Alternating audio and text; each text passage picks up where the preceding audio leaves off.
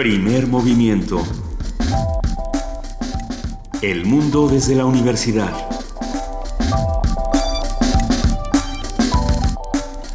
Muy buenos días, son las 7 de la mañana con dos minutos de este viernes 11 de marzo de 2016.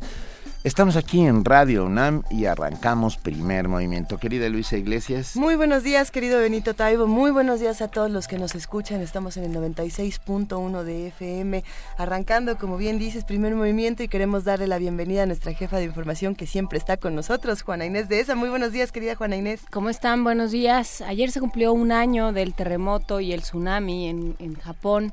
Vamos a hablar el lunes sobre terremotos y tsunamis, pero bueno. Solo hacemos esta mención de que a cierta hora del día, en el momento en el que hace un año empezó el temblor, todos empezaron a sonar las alarmas y todos los japoneses inclinaron ayer la cabeza en señal de respeto. Que tienen una vieja tradición al respecto, uh, porque sucede lo mismo año tras año con las conmemoraciones de Hiroshima y Nagasaki. Uh, todo eh, uh -huh. el honor y todo el respeto a, a, justo a los fallecidos por esto que no tiene nada que ver ni una con otra, pero, pero es como muy importante, ¿no? El, el recordar a aquellos que fallecieron. Ayer, entre otros, bueno, ayer se celebró la marcha la multitudinaria marcha, miles de personas marcharon en todo el estado de Veracruz uh, para defender a la Universidad Vera, Iber, eh, Veracruzana. Impresionantes imágenes. Impresionantes. Creo que la universidad, todos sabemos, reclama el pago de 2.076 millones de pesos uh, y al final reclama al gobierno del estado de Veracruz y al final en el meeting en el que se llevó, en el que te culminó la marcha, la rectora Sara Ladrón de Guevara Uh, hizo un pequeño discurso en el cual dijo, nos deben el derecho a soñar, la esperanza de un mejor futuro, la confianza en las instituciones, una juventud sin miedos, nos deben a los desaparecidos, la paz de los violentados y la de sus familias. Uh, fue emocionante y multitudinaria.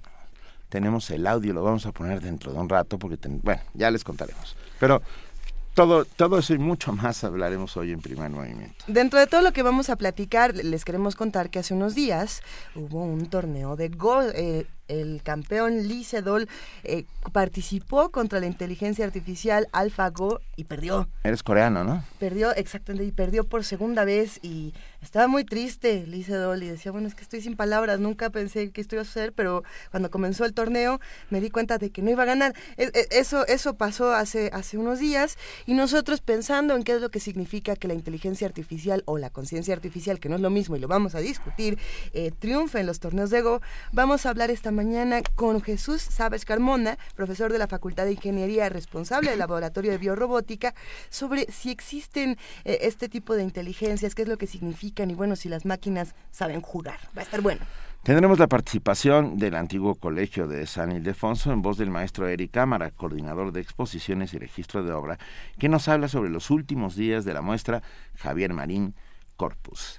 Vamos a hablar en nuestra nota nacional, como ya lo habíamos avisado, del recuento de la marcha de la Universidad Veracruzana. Vamos a hablar con Daniela Jacome, con, quien estuvimos hablando el día de ayer, ella es periodista, y nos va a platicar todo lo que ocurrió en Veracruz. En nuestra nota internacional, el harén del siglo XXI. Un comentario de la doctora Camila Pastor de María, profesora investigadora de la División de Historia del CIDE, doctora en Antropología e Historia del Mundo Árabe e Islámico. Como lo hacemos todos los viernes, hablaremos con Guadalupe Ferrer, la directora de la Filmoteca de la UNAM, que va a hablar sobre las plataformas digitales para el cine latinoamericano. Muy buena conversación que vamos a tener. En Poesía Necesaria, hoy le toca a Chan, chan, chan. Juana, Inés, Juana Inés de esa. ¿Ya sabes ya. qué vas a leer, Juana Inés? Pues estoy buscando poesía veracruzana, pero solo se me ocurre lo de no intentes convencerme de torpeza. Entonces... No, algo más hay por ahí, ¿eh? Al, no, claro, entonces estoy, estoy en esa búsqueda. ok. Hashtag poesía veracruzana necesaria. Poesía necesaria veracruzana para Ajá. recomendaciones para Juana Inés de esa. Recuerden que estamos en arroba P Movimiento, en diagonal Primer Movimiento UNAM, y que tenemos un teléfono que es el 5536 43 39. El día de hoy vamos a tener en nuestra mesa del día el tema de las mujeres y escritura. Vamos a hablar nada más y nada menos que con la doctora Rosa Beltrán, titular de la Dirección de Literatura de la UNAM. Eh, vamos a preguntarnos qué, qué, está pasando con las mujeres y la escritura actualmente y en otros tiempos. Y terminaremos con la participación del Museo Universitario del Chopo. La arquitecta Livier Jara, coordinadora de exposiciones, habla sobre la inauguración de la exposición sifonos, sifonósfora, sifonósfora de Thomas Glassford, ahí en el Chopo, donde suceden cosas asombrosas y sin duda importantes. Todo eso y mucho más hoy aquí en Primer Movimiento. Así que los invitamos a que se queden con nosotros. En este momento son las 7 de la mañana con 6 minutos. Es viernes, marzo 11 y vamos a escuchar precisamente una nota que habla sobre la inteligencia artificial. Esta nota que nos prepara nuestro compañero Menchaca, nuestro compañero Abraham Menchaca, a quien le mandamos un abrazo. ¿Por qué no escuchamos qué es lo que está pasando con las máquinas actualmente? Desde hace siglos, el hombre ha intentado construir aparatos que le faciliten la vida y sustituyan el trabajo físico. Así, ha diseñado máquinas que le ahorran esfuerzo y disminuyen márgenes de error. Sin embargo, es hasta la aparición de las computadoras cuando surge el concepto de inteligencia artificial, vertiente de la informática que desarrolla procesos que imitan el pensamiento humano. Para Elisa Juárez Robles, académica de la Facultad de Estudios Superiores Aragón, el siguiente paso, aún distante en el horizonte tecnológico, es que esos aparatos sean capaces de tomar decisiones. La siguiente es el razonamiento y el siguiente punto sería el aprendizaje. Lo que sigue es ver si la máquina es capaz de reconocerse a sí misma en su código, que en otras palabras más humanas sería esta idea de que la máquina pueda ser consciente. Todavía la máquina no puede eh, o, no ha logrado superar que humanamente el sentido común, el instinto, evidentemente pues está preprogramada, el ser humano pues se puede guiar por otras cuestiones. A principios de año, la división DeepMind de Google creó un programa informático para jugar Go, uno de los inventos lúdicos más antiguos, pues su origen se remonta a 4200 años atrás. El programa se llama AlphaGo y ya ganó la primera de cinco partidas al campeón mundial Lee Sedol. Sobre el enfrentamiento máquina-hombre, habla la doctora Marcela Peñalosa Báez, titular de la Dirección de Vinculación en la Dirección General de Tecnologías de Información y Comunicación de la UNAM. Que cuando se trata de, creatividad, de arte, de, de culturas, son terrenos donde la capacidad de cómputo rápido de la tecnología no va a significar una ventaja sobre el ser humano. Y es poner entonces cada situación en su contexto. Y tomarlo así, es un experimento, es un juego que de pronto sí el ser humano puede ganar, pero bueno que ahí este, pues no hubo las condiciones y por eso hay este tipo de acontecimientos.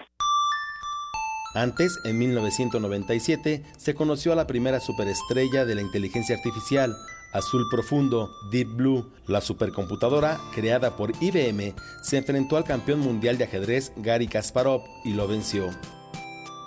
Call it a blow against humanity. After six games over nine days, Deep Blue, the IBM computer, beat Gary Kasparov, considered to be the best chess player in the history of the game. Para Radio UNAM, Abraham Menchaca. Primer movimiento. Donde la raza habla. Estamos aquí de regreso pensando en, Deep Blue, en, Deep Blue, en inteligencias artificiales, en robots, en máquinas, en máquinas que juegan. Y en el juego, ¿Qué es el juego? O sea, porque en el juego eh, entra, o, lo, lo, pensaba yo, bueno, hay, un, hay una serie de reglas que esas sí son fácilmente programables para una computadora. Los algoritmos. Los algoritmos. Les llaman algoritmos y Si haces esto, ¿no? Si tu contrincante hace esto, entonces tú haces esto. Si tienes estas opciones, pues esta es la que te conviene más, ¿no? Y, y esas son operaciones que una máquina está hecha para hacer, digamos, para, para resolver. Pero el instinto la otra cosita que dirían los veracruzanos, ¿no? Esa, esa otra parte que ya se convierte en el juego. García Lorca lo llamaría duende. El duende. La imprevisibilidad. O sea, el hacer algo absolutamente ilógico y arriesgado, que es lo que transforma todo. Que fue lo que terminó haciendo que Kasparov le ganara a Deep Blue. Así es. Así es. ganó 4-3. Ganó 4-3. El primer partido lo gana Deep Blue. Ah, eh, se arma un escándalo enorme, pero luego ya Kasparov dice, ah, sí, pues toma. Pues como ven que no. pues ven como ven que no. ¿Saben qué? Me quedé pensando en el famoso jugador de ajedrez de Kempelen. Uh, Alexander von Kempelen, un científico austriaco, creador, entre otras cosas, del metrónomo, que se lo regala a Beethoven para que pueda seguir componiendo porque se había quedado sordo, hace un jugador de ajedrez mecánico. Ah, y, ese, autómatas. El autómata es un autómata. Y ese, ese jugador juega con todas las testas coronadas de Europa. Le gana a Napoleón Bonaparte, le gana a la zarina rusa, le gana a los emperadores. Es increíble. Ah, pero era imposible. Llega un momento en que este autómata hace una gira por los Estados Unidos y se presenta en Baltimore, en donde lo mira, en donde lo ve, ve una exhibición, Edgar Allan Poe. Y Edgar Allan Poe escribe tres artículos magníficos, espectaculares, diciendo lo que vi es imposible, no puede ser, no existe. Uh, que pudiéramos conseguir este material. vamos a, está, vamos a está en las redes, está, está en internet, lo pueden encontrar. ¿eh? Sí, ¿No va a hacer una, una bonita este, correlación con el escarabajo de oro, por ejemplo? Por ejemplo. Con el cuento, este, es un autómata de alguna manera el, el escarabajo de oro. Así es el que vive dentro del corazón de alguien, ¿no? Ah, ah, sí, sí. Hay una tradición desde E.T.A. Hoffman, Poe, pasando por diferentes autores y no, yo me pregunto qué es lo que pensarían todos ellos de lo que está ocurriendo actualmente. Eh, pero lo que sí, lo que lo que sí es sencillo de pensar es que los algoritmos están en todas partes y los algoritmos existen desde que empiezan las cosas. Hay algoritmos que determinan cómo suceden y por qué suceden, ¿no? Son son pequeñas reglas que no hay manera de romper. Sin embargo, encontrar cómo funcionan estos algoritmos y cómo destruir también estos algoritmos. Ahí hay, hay como una, parte que, es donde uno se pregunta, ¿qué es, ¿con qué estamos lidiando? ¿No? Que de pronto dicen, no, es que esto es inteligencia artificial y hay otros que dirían, esto no es, no vamos a quemar más información de este tema porque se va a poner muy bueno. vamos a estar platicando con los expertos. así es. Pero, pero yo creo que es un tema que da para muchísimo. ¿Qué les parece si escuchamos música para ir calentando? Vamos a escuchar Aquí estoy. ¿De quién es Aquí estoy? De Hatsume Miku. Todo lo que sé me lo enseñaron al nacer y por eso soy ahora aquí para darle lo que soy, para cantar así todo lo que fui. O lo que era fue pero nací tus palabras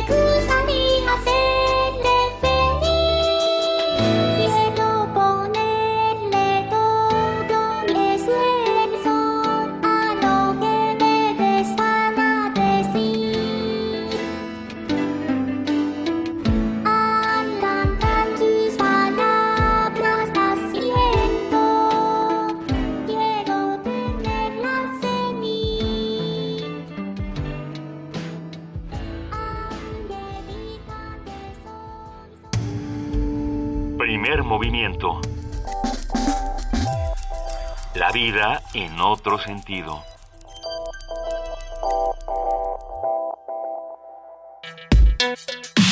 Viernes de ocio. Technologic. Technologic. Technologic. Technologic. Buy it, use it, break it, fix it, trash it, change it, melt, upgrade it, charge it, point it, Nos Ah, emocionamos porque nos no, pusieron no, a Daft Punk. No nos emocionamos tanto como yo pensaba. De ¿eh? pronto empezamos inquietos. a cantar Buy it, use it, break it, fix it. A ver. ¿Por qué canta así esa señorita? A ver, vamos a explicar por un momento qué es lo que estábamos escuchando antes y por qué llegamos ¿Por de, de Miku Hatsune a Daft Punk. Miku Hatsune es un holograma. No oyeron a una persona real. Es un, es una, es- no, es un ordenador que tiene. Les llaman Vocaloids a este tipo de, de personajes que no tienen voz, que no tienen cuerpo, que todo está generado por computadora y que se han vuelto más famosos que muchas estrellas de pop y de rock, ¿no? Sí, porque entre otras cosas no dan lata, no hay que eh, Sí, construirles no, no el piden, eh, no piden el catering para antes del concierto. Miku o no. Hatsune se volvió tan famosa, tan famosa que se fue de tour con Lady Gaga, le abrió los conciertos a Lady Gaga muchas veces y, y se volvió más famosa que Justin Bieber en Japón, por ejemplo, ¿no? Nada más por dejar como el tamaño de lo que hacen las computadoras. Este tipo de, de- de, digamos, tecnología se utilizó también para reproducir a otros a otros cantantes que ya fallecieron como Gorilas, es el ¿no caso no, es lo que pasó con Michael Jackson en otras presentaciones donde de pronto aparece, lo que también eh, ocurrió con, con este rapero que ya falleció hace, hace unos años, con, ay, lo vamos a platicar, pero no, no, es, no es el punto, el punto es que de ahí nos saltamos a Daft Punk porque de ahí nos vamos a la inteligencia artificial. Perdón, gracias Gustavo Martín por recordarme que este, eh, fue Johann Maelzel, el creador del metrónomo, y no Von Kempelen. Lo que pasa es que hay una relación entre Von Kempelen y Maelzel que luego contaremos. Vamos a nuestra nota. En ocasiones el ser humano siente que el funcionamiento del mundo es como un juego. Ese juego del mundo no es cosa solo de niños, también los hombres. Frecuentemente se relacionan entre sí mediante estrategias parecidas a las de un juego. Así el juego se vuelve una herramienta para adquirir y compartir habilidades intelectuales, motoras o afectivas, es decir, aprendizaje significativo, que es la vía por la cual las personas asimilan la cultura. Schiller, autor alemán, presenta la teoría de la ponencia superflua, donde expone que el juego genera distensión, relaja y ayuda a la interacción. Es un auténtico recreo, entre comillas, así lo dijo, a través del cual también puede obtenerse conocimiento. En la actualidad, las formas de jugar están revolucionando. La inteligencia artificial es uno de los puntos más importantes a la hora de hablar de juegos, pues los contrincantes virtuales están comenzando a ganar la partida, que es lo que ocurrió hace unos días cuando hablamos de este asunto del Go. ¿Realmente pueden jugar las máquinas mejor que los seres humanos? ¿O están jugando? ¿Qué es lo que están haciendo? Están reproduciendo algoritmos, juegan, ¿qué hacen? Sobre la experiencia de jugar contra una máquina comparada contra jugar con un ser humano, hoy conversaremos con el doctor Jesús Sabach Carmona, profesor de la Facultad de Ingeniería y responsable del laboratorio de biorrobótica que está con nosotros. No, es un holograma, está aquí presente, es de carne y hueso, está aquí en el estudio. Bienvenido, Jesús Sabach. ¿Qué tal? Buenos días. Muchas gracias por, por invitarme. Eh, Es un verdadero placer, es un tema que, que como ves nos apasiona y nos entusiasma muchísimo. Eh, a ver, ¿cómo le entramos? ¿Será que las máquinas saben jugar o qué es lo que están haciendo las máquinas cuando comparten con el ser humano? Sí. Bueno, el- cuando una máquina juega contra un humano, lo que, como han ustedes mencionado, se está ejecutando un algoritmo. Vamos a pensar un juego sencillo que sería el gato. Ajá. Sí, así, Por el, ejemplo. el- el gato. Entonces, en, en- en un tablero del, el- del gato, tenemos las condiciones iniciales, que sería que en las nueve casillas que hay, donde se juega gato, no hay nada. Entonces tenemos una representación del juego o del estado en el que se encuentra el juego. Por otra parte tenemos las reglas, las reglas del juego, donde una persona puede escribir una cruz o un, un círculo, dependiendo quién, quién, que, que- que escojan. Entonces, cuando, cuando, ten- cuando una computadora va a jugar contra, una, contra un humano, vamos a suponer que el humano tiene, es el primero que, que va a tirar. Entonces el humano tiene nueve posibilidades de tirar. Sí, sí, sí. Entonces no, no- nueve diferentes posibilidades. Ahora, la computadora tiene ahora, de- dependiendo de lo que tiró el humano, tiene ocho posibilidades. ¿Sí? Por ejemplo, si el humano tiró en el lado izquierdo superior, la computadora tendría ocho diferentes posibilidades de, de- de poder, de poder jugar. Entonces eh, podría, vamos, eh, podría tirar un, imaginemos que el humano tiró una cruz el, el- el- la computadora tira un círculo pegado a la casilla que, que tiró la, que, que puso el humano, Sí. o dos casillas después, etcétera. Entonces, ¿cuántas posibilidades hay? Como, como habíamos dicho, la computadora tiene ocho posibilidades de ese tiro que hizo la, la- el humano, pero el humano tuvo nueve posibilidades. Entonces, en la, en la tirada de la computadora hay 72 posibilidades donde, donde tirar. Así si seguimos esto, entonces eh, esto va creciendo como un árbol, como, como las ramas de un árbol. Entonces lo que hace la computadora ve todas las posibilidades de juego. Entonces, al final va a llegar a unas ramas o a posiciones finales del juego.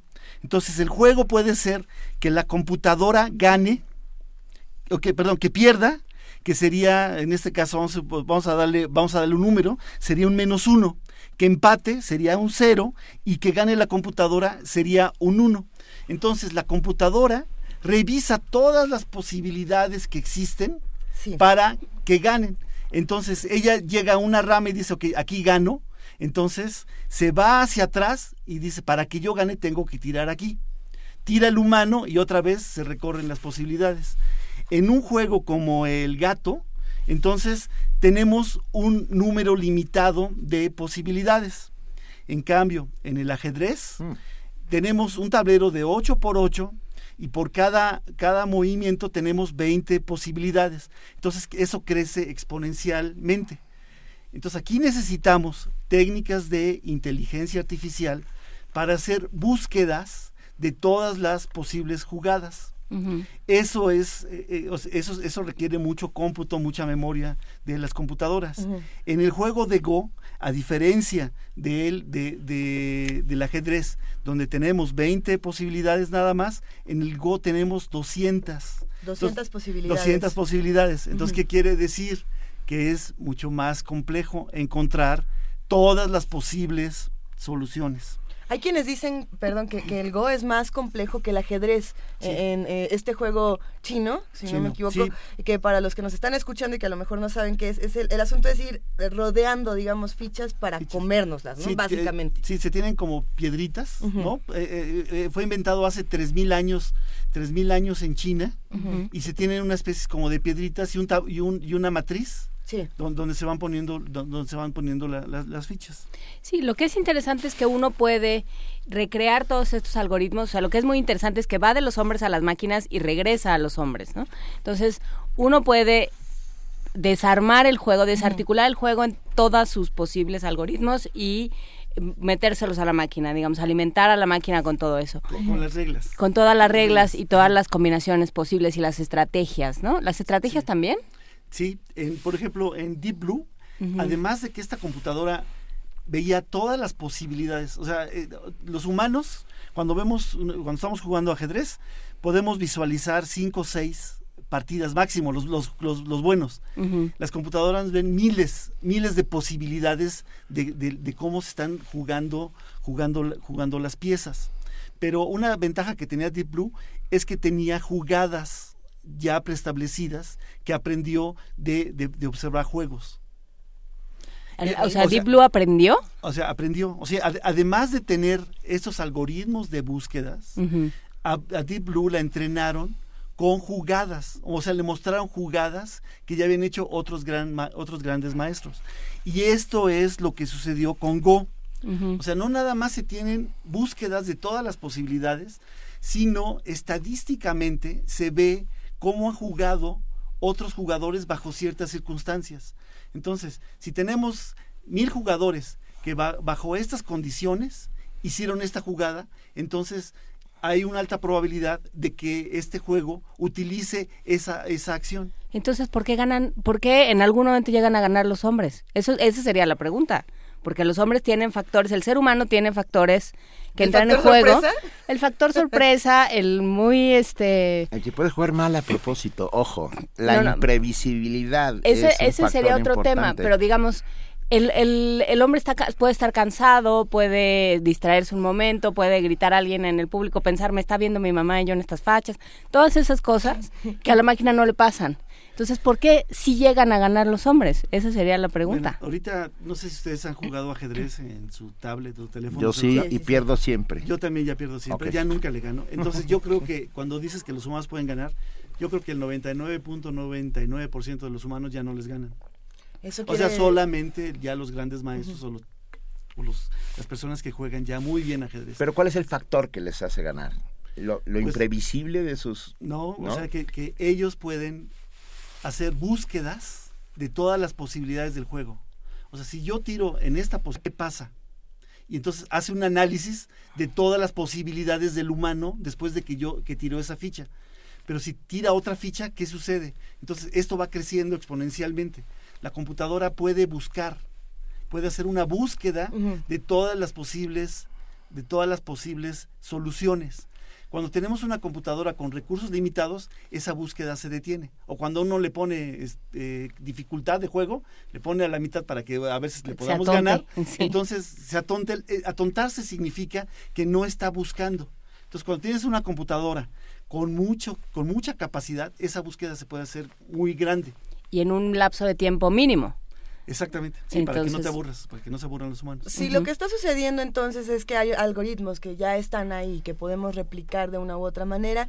Eh, ¿Por qué esta segunda victoria del AlphaGo, si no me equivoco se llama, fue tan sorprendente, por ejemplo, para el equipo de Google, que de pronto dijo, a ver, estamos comparando esto con la llegada a la Luna? O sea, realmente estaban abrumados, estaban eh, eh, completamente sorprendidos. ¿Hay razón para sorprenderse de esta manera? Sí, yo creo que no? sí. Hay, hay algo que se llama inteligencia espontánea, que sería algo que es más que la suma de todos los componentes. O sea, cuando un sistema hace algo que los, sus programadores no esperaban. Por ejemplo, eh, hay, hay una competencia en Estados Unidos en la televisión que se llama Jeopardy. Sí. Sí. donde le- le- les hacen preguntas a las personas y las personas, bueno, a- eh, ponen un tema y las personas tienen que contestar con una pregunta. Entonces, primero te- había una computadora de un, un sistema de IBM que se llama Watson. ¿sí? que jugó contra los campeones de Jeopardy, o sea, lo- los mejores que habían estado ganando en los últimos años, y les ganó. Alguien, alguien podría pensar, ah, bueno, es muy fácil hacer esto ahorita, por ejemplo, me ponen un tema, busco en, en Google, en- busco en Internet, y Google me da miles de respuestas. Y con esas respuestas yo puedo ya sacar la respuesta que tengo que dar para el programa. Al principio lo hicieron así, pero no funcionaba. Empezó a funcionar cuando entrenaron a- a- al Watson con las respuestas que daban las personas. O sea, tenían una base de datos gigantesca con todas las respuestas que habían dado otros jugadores bajo ciertas condiciones y Watson aprendió en forma estadística. Entonces, lo que estamos viendo ahorita, en los principios de la, de la inteligencia artificial, eran algoritmos de búsqueda. Sí. Ahora ya estás metiendo cuestiones estocásticas, donde estocásticas tienen que decir con probabilidades. ¿Qué fue lo que hicieron 100 personas bajo estas circunstancias? Por ejemplo, no sé, eh, navegando en Google, ¿no? En- en- en- cuando le decimos, ok, llévame a Radio UNAM, venía de, de otro lugar. Entonces Google me dice, ah, bueno, el, el 90% de personas que fue que estaban por donde tú estabas y fueron a Radio UNAM, hicieron este recorrido. Entonces es lo que recomienda Google. Por ejemplo, hay eh, la plataforma, pensando en, en juegos, pero también en construcción de lenguajes, una plataforma que desde hace varios años estaba en línea, que era el Cleverbot. Entonces tú le ponías, hola Cleverbot, ¿cómo estás? Y Cleverbot te contestaba como si fuera un humano y se, eh, se hizo toda una controversia de si estabas hablando con otro humano en línea del otro lado del mundo o si realmente estabas hablando con, con una inteligencia artificial que poco a poco iba respondiendo más como los humanos. ¿no? De pronto todo el mundo le ponía, este, estoy detrás de ti y en algún punto Cleverbot cuando le ponías en dónde está te contestaba, estoy detrás de ti. Eh, ¿Esto es inteligencia o no es inteligencia? ¿O qué es? Sí, cla- claro, claro que es inteligencia. o Pero sea, no es conciencia. Conciencia no. A ver, primer- vamos, a, vamos distinguiendo. A ver, a a a a como ya que el destripador Vámonos, vamos Vamos por partes. partes. Vámonos ¿A por qué te refieres con conciencia, Luisa? ¿A qué nos estamos refiriendo con eh, cómo estamos distinguiendo inteligencia de conciencia? Inteligencia, me- pienso, pero yo creo que será mejor que lo hablemos con los expertos, que inteligencia replica, conciencia construye, o no sé, o, cómo se podría diferenciar. Bueno, en primer lugar tenemos que definir qué es conciencia. Es Mejor, es mejor. Un, es un concepto muy, muy complejo de definir. O sea, ¿una piedra tiene conciencia? No. ¿Una araña tiene conciencia? Bueno, poquito. ¿Un gato tiene conciencia? Sí. ¿Tiene más? ¿Un perro tiene conciencia? ¿Tiene más? ¿Un ser humano tiene conciencia? Algunos sí. Algunos sí. bueno, pero entonces, eh, si eres una persona religiosa, podrías pensar que la conciencia es tu alma, ¿no? O sea, los dualistas Ajá. piensan, ok, eh, te- tengo, tengo un, un ente que es mi alma y tengo mi, mi parte física. Hay otros que Alma piensan- contra espíritu, dicen. no, el espíritu es el espíritu, que, eh, a- alma contra cuerpo, ¿no? Ok. O sea, o sea te- tengo el, el espíritu, mi alma, es la conciencia, es tu yo, es, es tu yo presente. Lo- lo- Y estás consciente de tu yo. O sea, estás consciente Estás de tu de- propia de- tu propia conciencia, Claro. exactamente. Pero existen otras personas que dicen, no, la conciencia, es, eh, tenemos un cerebro que crea la mente y la mente es la que crea el, la, la, la, la, la conciencia. Pero entonces, eh, la conciencia, si, si lo ves, es, es, es tu yo, ¿no?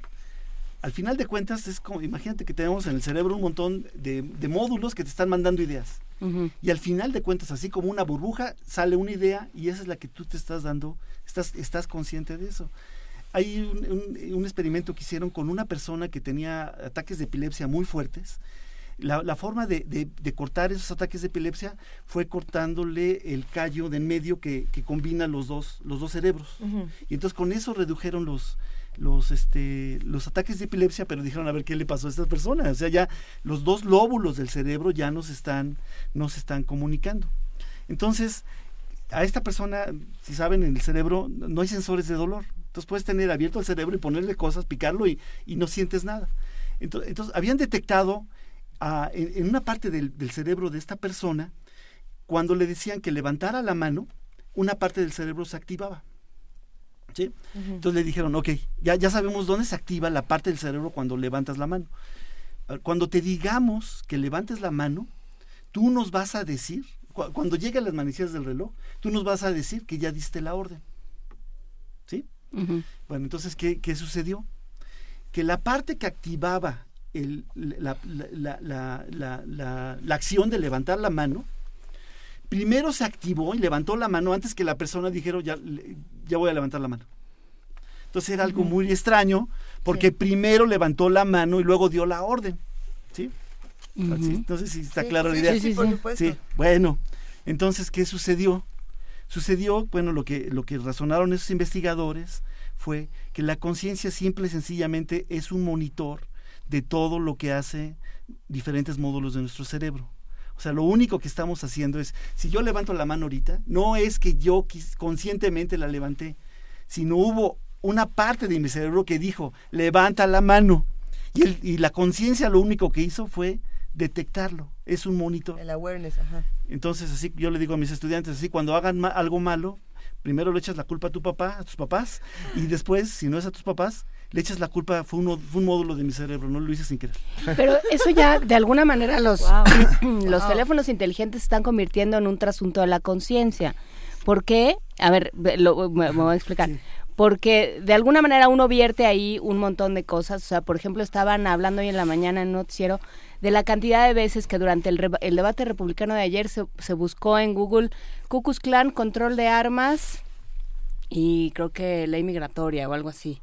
Eh, entonces, ya tenemos un receptor de información global que sería Google, que serían los teléfonos inteligentes, y ya hay este debate, por ejemplo, de personas cuyo ser querido se muere, se quedan con el teléfono celular y dicen es como si estuviera él aquí conmigo y me responde como si Sí. fuera él, porque tiene tal cantidad de información sobre él, esto que decías también de los, de los mapas, ¿no? Sabe tantas cosas de él que ya es capaz de predecir respuestas y comportamientos. Sí, pero eso no es conciencia. Es, eh, entonces, eso es nada más vacío de... Eso es- ¿Eso eso es, es como si inteligencia? tuvieras- es como si imagínate que en lugar de tu tablet o tu teléfono celular, tuvieras tu álbum de fotografías. Pues es exactamente lo Es mismo. solo un espejo. Es, es solamente Eh, algo que guarda reflejo, información. espejo, es es. guarda información. Mira, No. no- nos escriben amigos Lunaticio y dice. Bola de Nieve, Bola de Nieve, el gran músico cubano, decía que no se puede tener conciencia y corazón.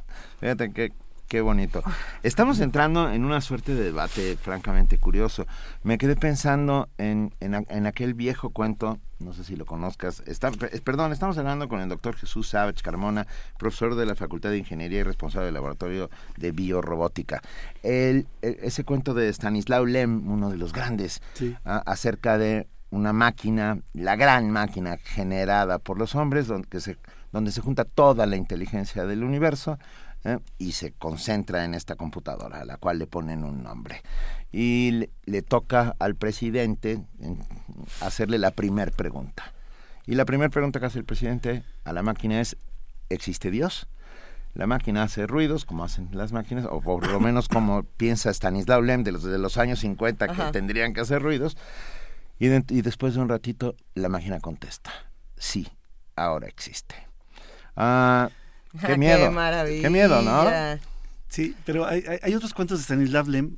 Eh, es- desafortunadamente los jóvenes ya no... Ya no leen Ya no ciencia leen ficción. eso. Esa es Ah, ¿cómo no? ¿Cómo no? No Yo- tanto. no, ¿no? pero ya ya, no ya no tanto. somos O bueno, jóvenes, Luisa. Sí, sí. Ah, se me olvidó. Creo que, no sé ustedes en sus secciones que tienen, tengan una sección que sea de libros Sí, y que recomiende, y de- o- pero una de, esta, de ciencia ficción, donde se, se puede platicar padrísimo de, de- de cosas de ciencia ficción. Y Stanislav Lem es un autor casi desconocido por los jóvenes, Eso. que tal vez por nuestra generación sí, es, es- era, era buenísimo. El jefe, En, uno de en- los en- jefes. en un- en una, en uno de sus cuentos de Stanislav Lem llegan unos, este, uh, uh, llegan a un planeta, unos eh, astronautas, y encuentran un, un- un mundo donde hay robots, Ujú. pero robots que son er- como ermitaños, emeritas, así que, que, que viven en un, en un convento.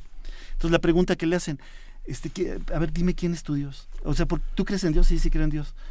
Y- Pero los humanos fueron los que te hicieron, sí. Pero pienso que los humanos fueron simple y sencillamente un instrumento de Dios para crearme. Wow. Wow.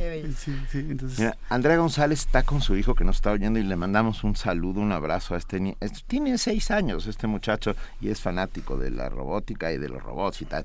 Y dice que el teléfono de mi hijo le da disculpas por no poder ayudarlo. Además le va a decir a su creador inepto y chismoso. O sea, lo ha programado para que le diga inepto y chismoso. Ah, lo- uno nace, y esta es una pregunta que no, no sé si tenga que ver con evolución o con, o con ciencia ficción o qué. Las nuevas generaciones están haciendo con un nuevo chip integrado dentro de la cabeza, metafóricamente, eh, la cual eh, hace que eh, su contacto con la tecnología sea mucho más fácil. ¿De dónde proviene? Está, ¿Hay evolución dentro de nuestro cerebro para la adaptación al medio tecnológico? Bueno, yo sí lo he notado durante los años que he estado, he estado dando clases. El, la, el cues- el cu- eh, la cuestión de cuánto tiempo puedo tener a un estudiante atento. Y antes decíamos que era el tiempo que duraba un video en eh, YouTube. Tres minutos. Tres ¿no? minutos, tres minutos. Y entonces, eh, ese, es un- ese, es un- ese tenemos aquí un problema. ¿Cuánto tiempo pueden estar las personas atentas sin distraerse y hacer otras, otras cosas? Otra cuestión es que la información que ellos obtienen es instantánea. Y antes, antes se decía, si salió en la televisión es verdad. Ahora, si está en internet es verdad. Cosa que, Uy, qué complicado, sí. co- co- cosa que es mentira. Claro. Entonces hay mucha mucha información en inter- internet que es incorrecta o, o está o está incompleta. Entonces, pues yo lo que quisiera pedirle a los jóvenes es que uno dejen de usar Facebook, dejen de usar Twitter y váyanse, vivan la vida, que la vida la vida la vida es real. Desafortunadamente, pues el 90% de la población, bueno, una pobla- un, po- una porcentaje muy grande de la población usa usa Facebook y yo creo que es lo mismo como en la entrevista que le hicieron al Chapo Guzmán, el- esa entrevista tan mala de, de Penn, A ¿no? Sean Penn, de. Sean Penn, tan mala, Tan mala. eh, fue, fue pésima. Este, le pregunté, es lo mismo, los programadores hacen programas para que la gente los use, pero no creo que usen esos programas. ¿Por qué? Pues porque los vuelven cada vez más tontos. O sea, yo, ese es mi punto de vista con respecto a usar Facebook y Twitter y esas herramientas, los hace más tontos, porque pierden mucho tiempo ahí. O sea, en lugar de estar leyendo libros, buscan información en Internet que como les decía, no es lo mismo que leer un libro. Ahí, ahí podríamos cuestionarnos el manejo que le damos a las distintas herramientas, que también estamos o no estamos utilizando la herramienta, pero a- a- está la otra parte, ¿no? La, yo aprendo de lo que encuentro en la máquina, vamos a llamarlo, eh, eh, en la red o en, en diferentes eh, softwares, en diferentes motores, lo que sea. Yo aprendo cosas, pero también estas cosas están aprendiendo de mí y están, reca- eh, o sea, todo el tiempo tienen información. Sí. Eh, hace, hace algunos meses tuvimos una mesa precisamente de, de cuánta información tenía Internet o una computadora de nosotros, de cuánta información se recuperaba al día desde que prendías la computadora hasta que la apagabas. Eh, toda esa información, todo ese aprendizaje, ¿qué es lo que está generando? ¿O qué genera de, de todas las personas? ¿Se está generando una identidad? La, la- la- el Internet está generando una identidad de la humanidad? Eh, sí, Google cuando te ofrece sus productos, Ajá. Gmail, Android o así, tú piensas, ah, son bien buenos, me lo dan gratis. No, bueno. Eh, no, no es Nada verdad. es gratis. O sea, no, bueno, nada es gra- O sea, tú eres el producto. Tú te conviertes en un producto.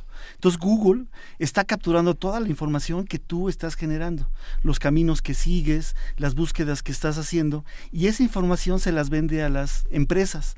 Por ejemplo, eh, eh, en, hace, antes, de que, antes de que tuviéramos esto de, de Google ahorita, Microsoft en Estados Unidos, en, en Seattle, regaló a los taxistas este, teléfonos celulares con, con GPS, se los regaló.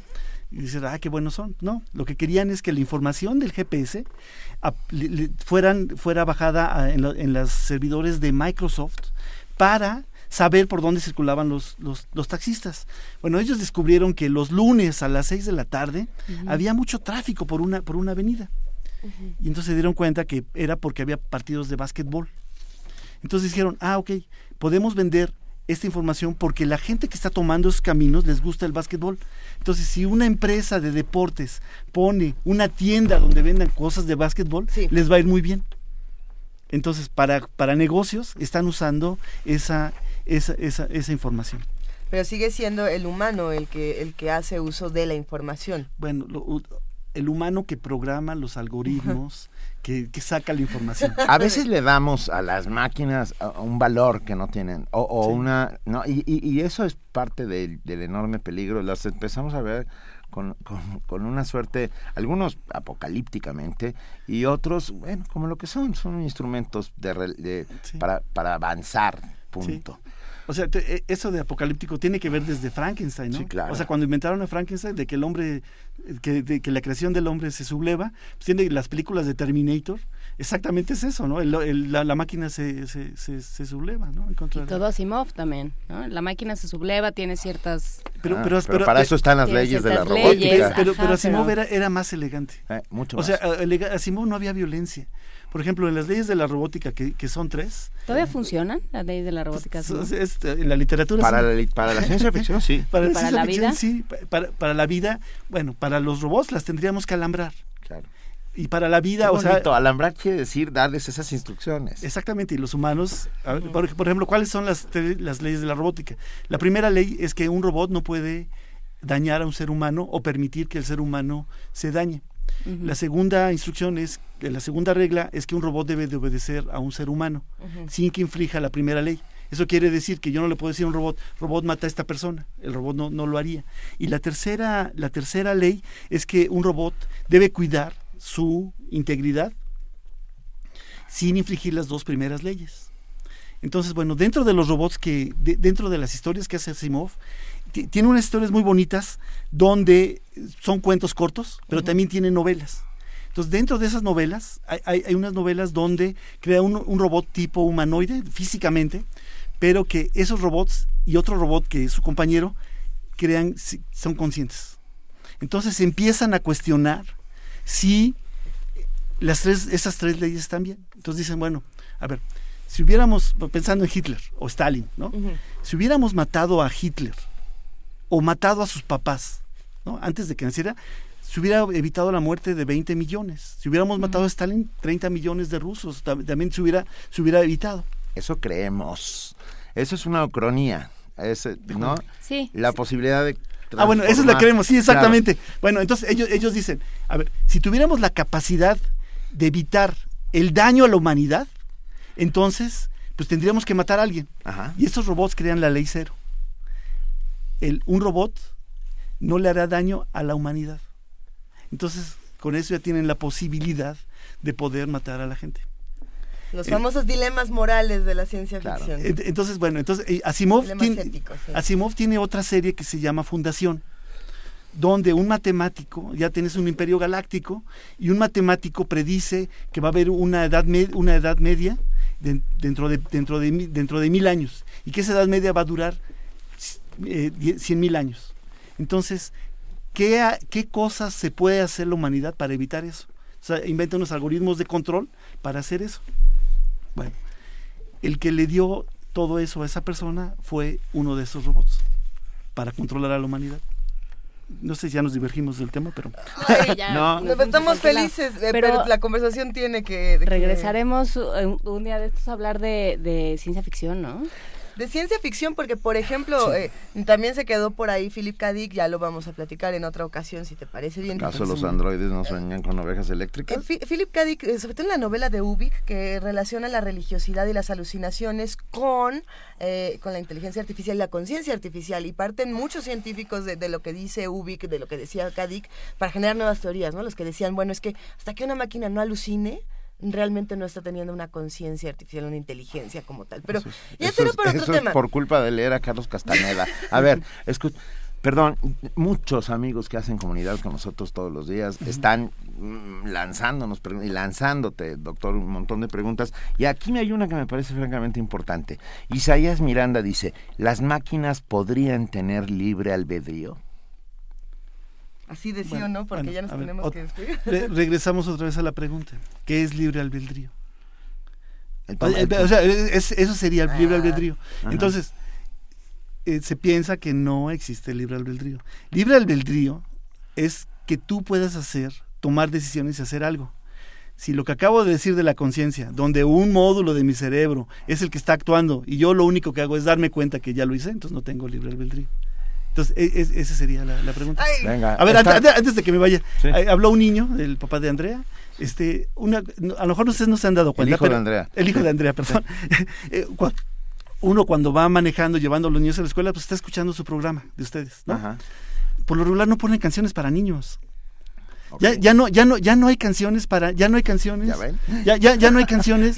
En Radio UNAM, desafortunadamente, ahorita ya no hay ningún programa para niños. Antes Ya teníamos, estamos en ese proyecto. antes teníamos a Luis Pesetti, a los hermanos Rincón y ya se acabó. Venga, vamos a- entonces, Entonces, eh, yo me acuerdo en la XW en los años 60, en, con Dante Aguilar, había, tenía su programa y a las 7.15 ponía la canción de Cricri siempre. Una canción de Cricri. Ahorita pueden poner canciones de Cricri, María Elena Walsh, de, de quien Pechetti, quiera. el propio Que- Pe- Pe- Pe- Pechetti. Es decir, los hermanos Rincón. Entonces yo les, yo, yo les quisiera recomendar que a una hora, es que, porque a ver, los niños entran a las siete y media o están desayunando los que entran a las ocho, pongan un, pongan un segmento de canciones, sí, de para niños. ¿Ya? Completamente Cuenta, de cuenta, acuerdo. cuenta. Millones de gracias por estar esta mañana con nosotros, doctor Jesús Sábach Carmona, profesor de la Facultad de Ingeniería, responsable del Laboratorio de Biorrobótica y, productor de Radio UNAM, y a productor- partir de este momento y parece. productor de Radio UNAM. Y Gracias. A te ver, no- no- invita- no- nada más les quiero comentar, este, vamos a ir a una competencia de robots, Ah. el Robocop, en Alemania, en el dos- este año. El. Robocop es una, es una competencia que su objetivo es que en el año 2050 el campeón del mundo de fútbol tenga un partido contra un equipo formado por robots y estos, que estos ganen. Y si, y si pasa eso, entonces imagínense qué va a pasar en nuestras casas oficinas. Entonces vamos a llevar a nuestra robot Justina, que co- compite en una competencia de ¿Qué robots de diría el servicio. marqués de Sade de ese Ah, bueno, ah, dijeron del, del turco, del Sí, de el turco de- Bueno, de aquí a lo mejor creo que no lo dijeron. Adentro había un enano, que era el que movía las piezas. Claro, claro, eso no llegué a contarlo porque quería que todo el mundo se acercara a esta historia. Gracias, doctor Savage. ¿Y qué vamos a hacer? Vamos a irnos con, Con música. con música. ¿Ustedes vieron la película Her? Eh, la historia de este hombre que se enamora de la voz que está dentro de su computadora. Pues vamos a escuchar The Moon, The Moon Song con Scarlett Johansson y Joaquin Phoenix. So excited.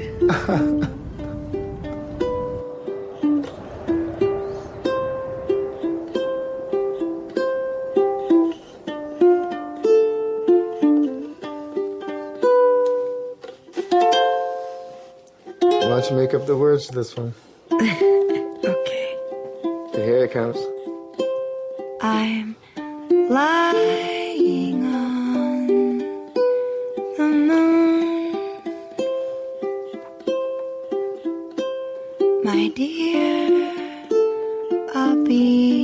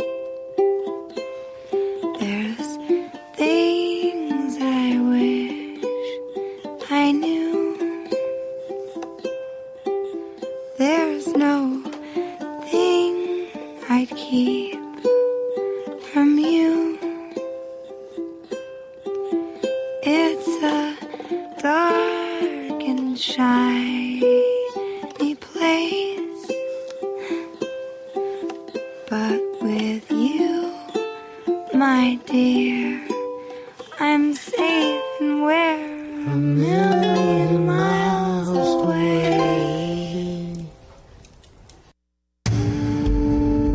Primer movimiento. Para afinar el día. Son las 7 de la mañana con 52 minutos. Calma, vamos a serenarnos un poco. Ay, me puse muy autómata. respiremos hondo, querido Ger.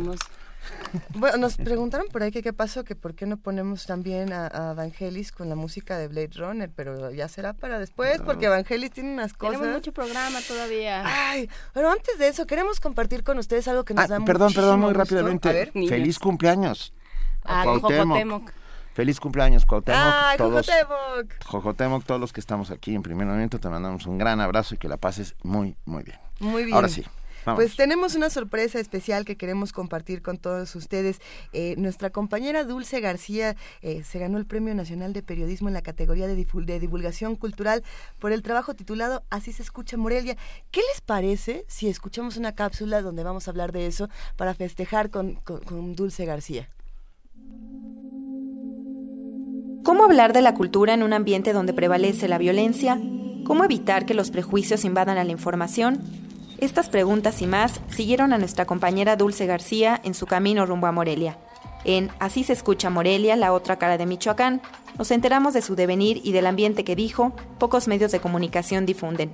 Me tocó ir a cubrir el Festival de Música de Morelia, Miguel Bernal Jiménez, en 2015. Pues yo pensé que iba a encontrar un ambiente muy pesado en Morelia y pues que no se hablaban o que estaban muy serios o que mostraban cara de preocupación y me encontré con todo lo contrario, ¿no? Me encontré con gente muy amable y dije, quiero destacar esto más que el clima de violencia que vemos. De hecho, cuando yo entrevistaba a las personas, ellas mismas me decían que no quieren que se les esté identificando simplemente por todo el contexto de violencia que hay allá, sino que también tienen mucha riqueza cultural, histórica, que la conocen y que les interesa pues que más gente la conozca también.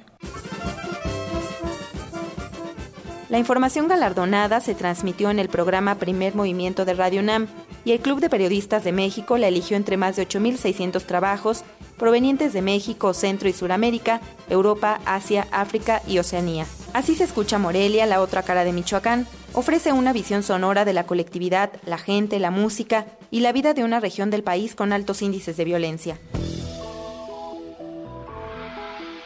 Así, se escucha Morelia.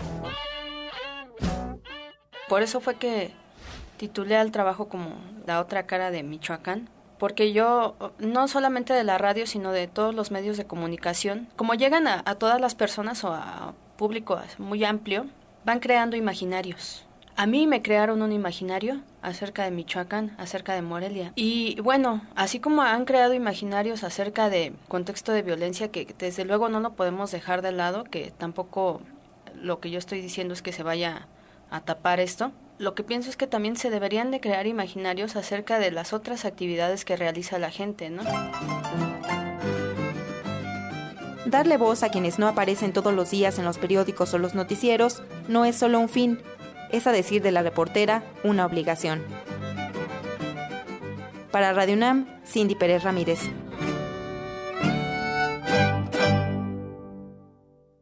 7 de la mañana, 56 minutos. Muchas felicidades a nuestra compañera Dulce García. Todos aquí la abrazamos, la felicitamos fuerte, fuertemente y vamos a presentar una de las cápsulas por las cuales Dulce ganó este premio otorgado por la Asociación de Periodistas. Muchas felicidades, querida Dulce. Esto es Los Dulces Tradicionales. Así, se escucha se Morelia. escucha Morelia.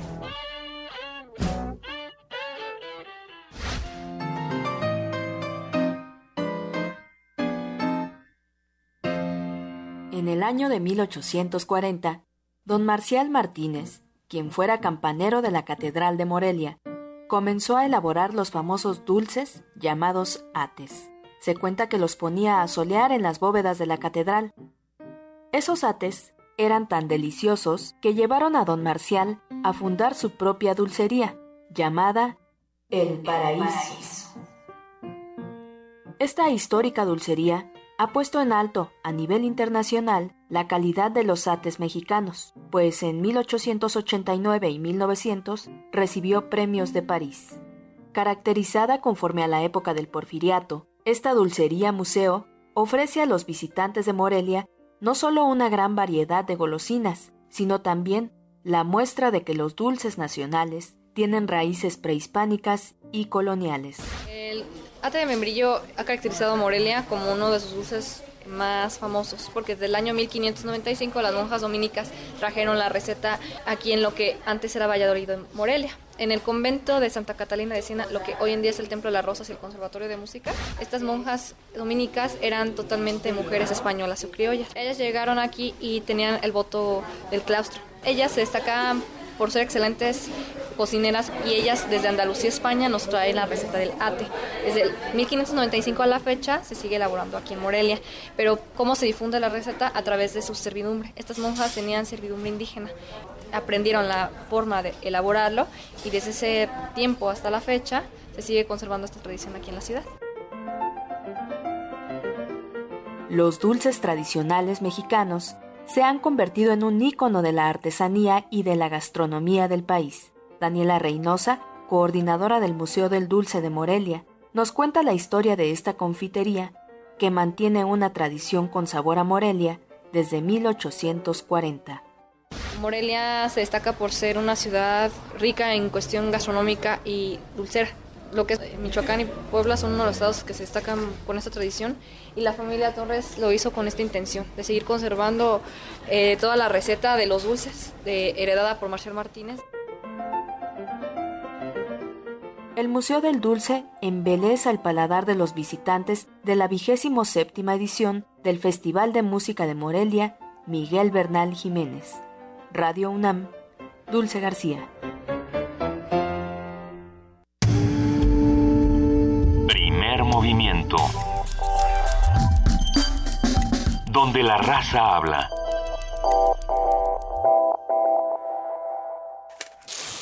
Cinta adhesiva. Cuerda. Pasamontañas. Pistola. mm, ¿Qué me faltaba? Ah, sí. El libreto. La actuación demanda estar siempre bien preparado. Fragmentos. De Un... actor. Te invitamos a ver un espectáculo en el que conocerás cómo se prepara un intérprete para crear a los héroes y villanos de las historias. Sumergido en mis zapatos. Fragmentos de un actor. Con Jaime Lema. Obra experimental producida por Máscara Neutra y Comilfo Teatro. Los lunes de marzo a las 8 de la noche. En la sala Julián Carrillo, Adolfo Prieto 133, Colonia del Valle, cerca del Metrobús Amores. Entrada libre. Radio UNAM. Mi familia, mi gente, mis raíces, mis propuestas. En la Ciudad de México residen nuestras historias y forjamos nuestras vidas. Las y los ciudadanos construimos esta gran capital. Participamos, nos respetamos y convivimos democráticamente. Yo soy mi ciudad y vivo con sus valores. Instituto Electoral del Distrito Federal.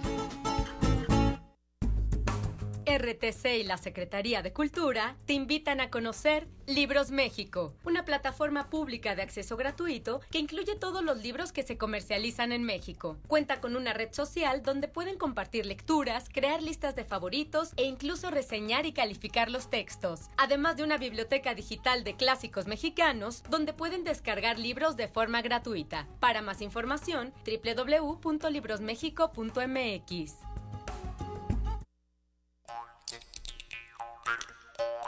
El jazz es la música más impúdica y a la vez más hermética. Cuanto más se le ama, menos se deja de poseer. Arnaud y Chesnel.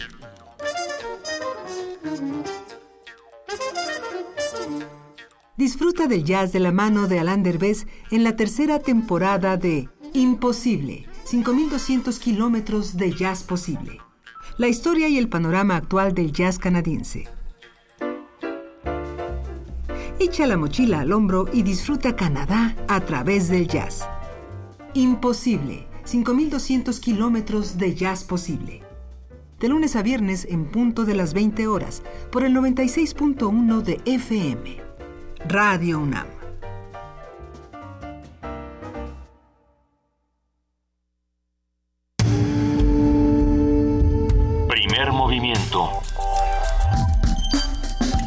Azul y oro.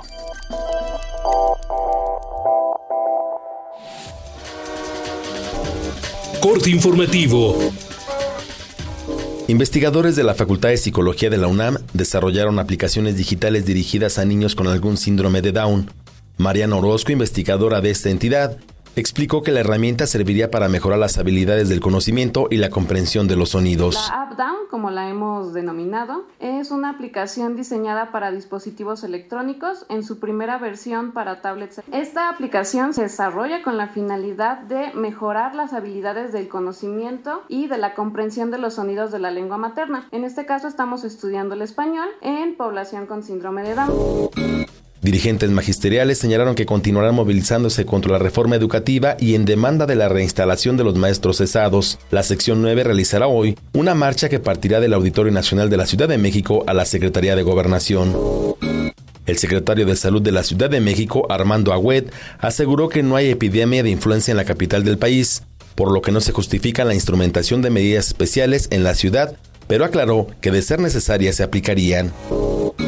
Al inaugurar la 79 Convención Bancaria, el presidente Enrique Peña Nieto aseguró que los bancos y el gobierno de la República tienen una meta compartida, trabajar en favor de la estabilidad, el crecimiento y el desarrollo del país. Luis Videgaray, secretario de Hacienda, confirmó que en los próximos días se anunciará el programa de apoyo para capitalizar a petróleos mexicanos. Aclaró que aún se analizan diferentes opciones financieras.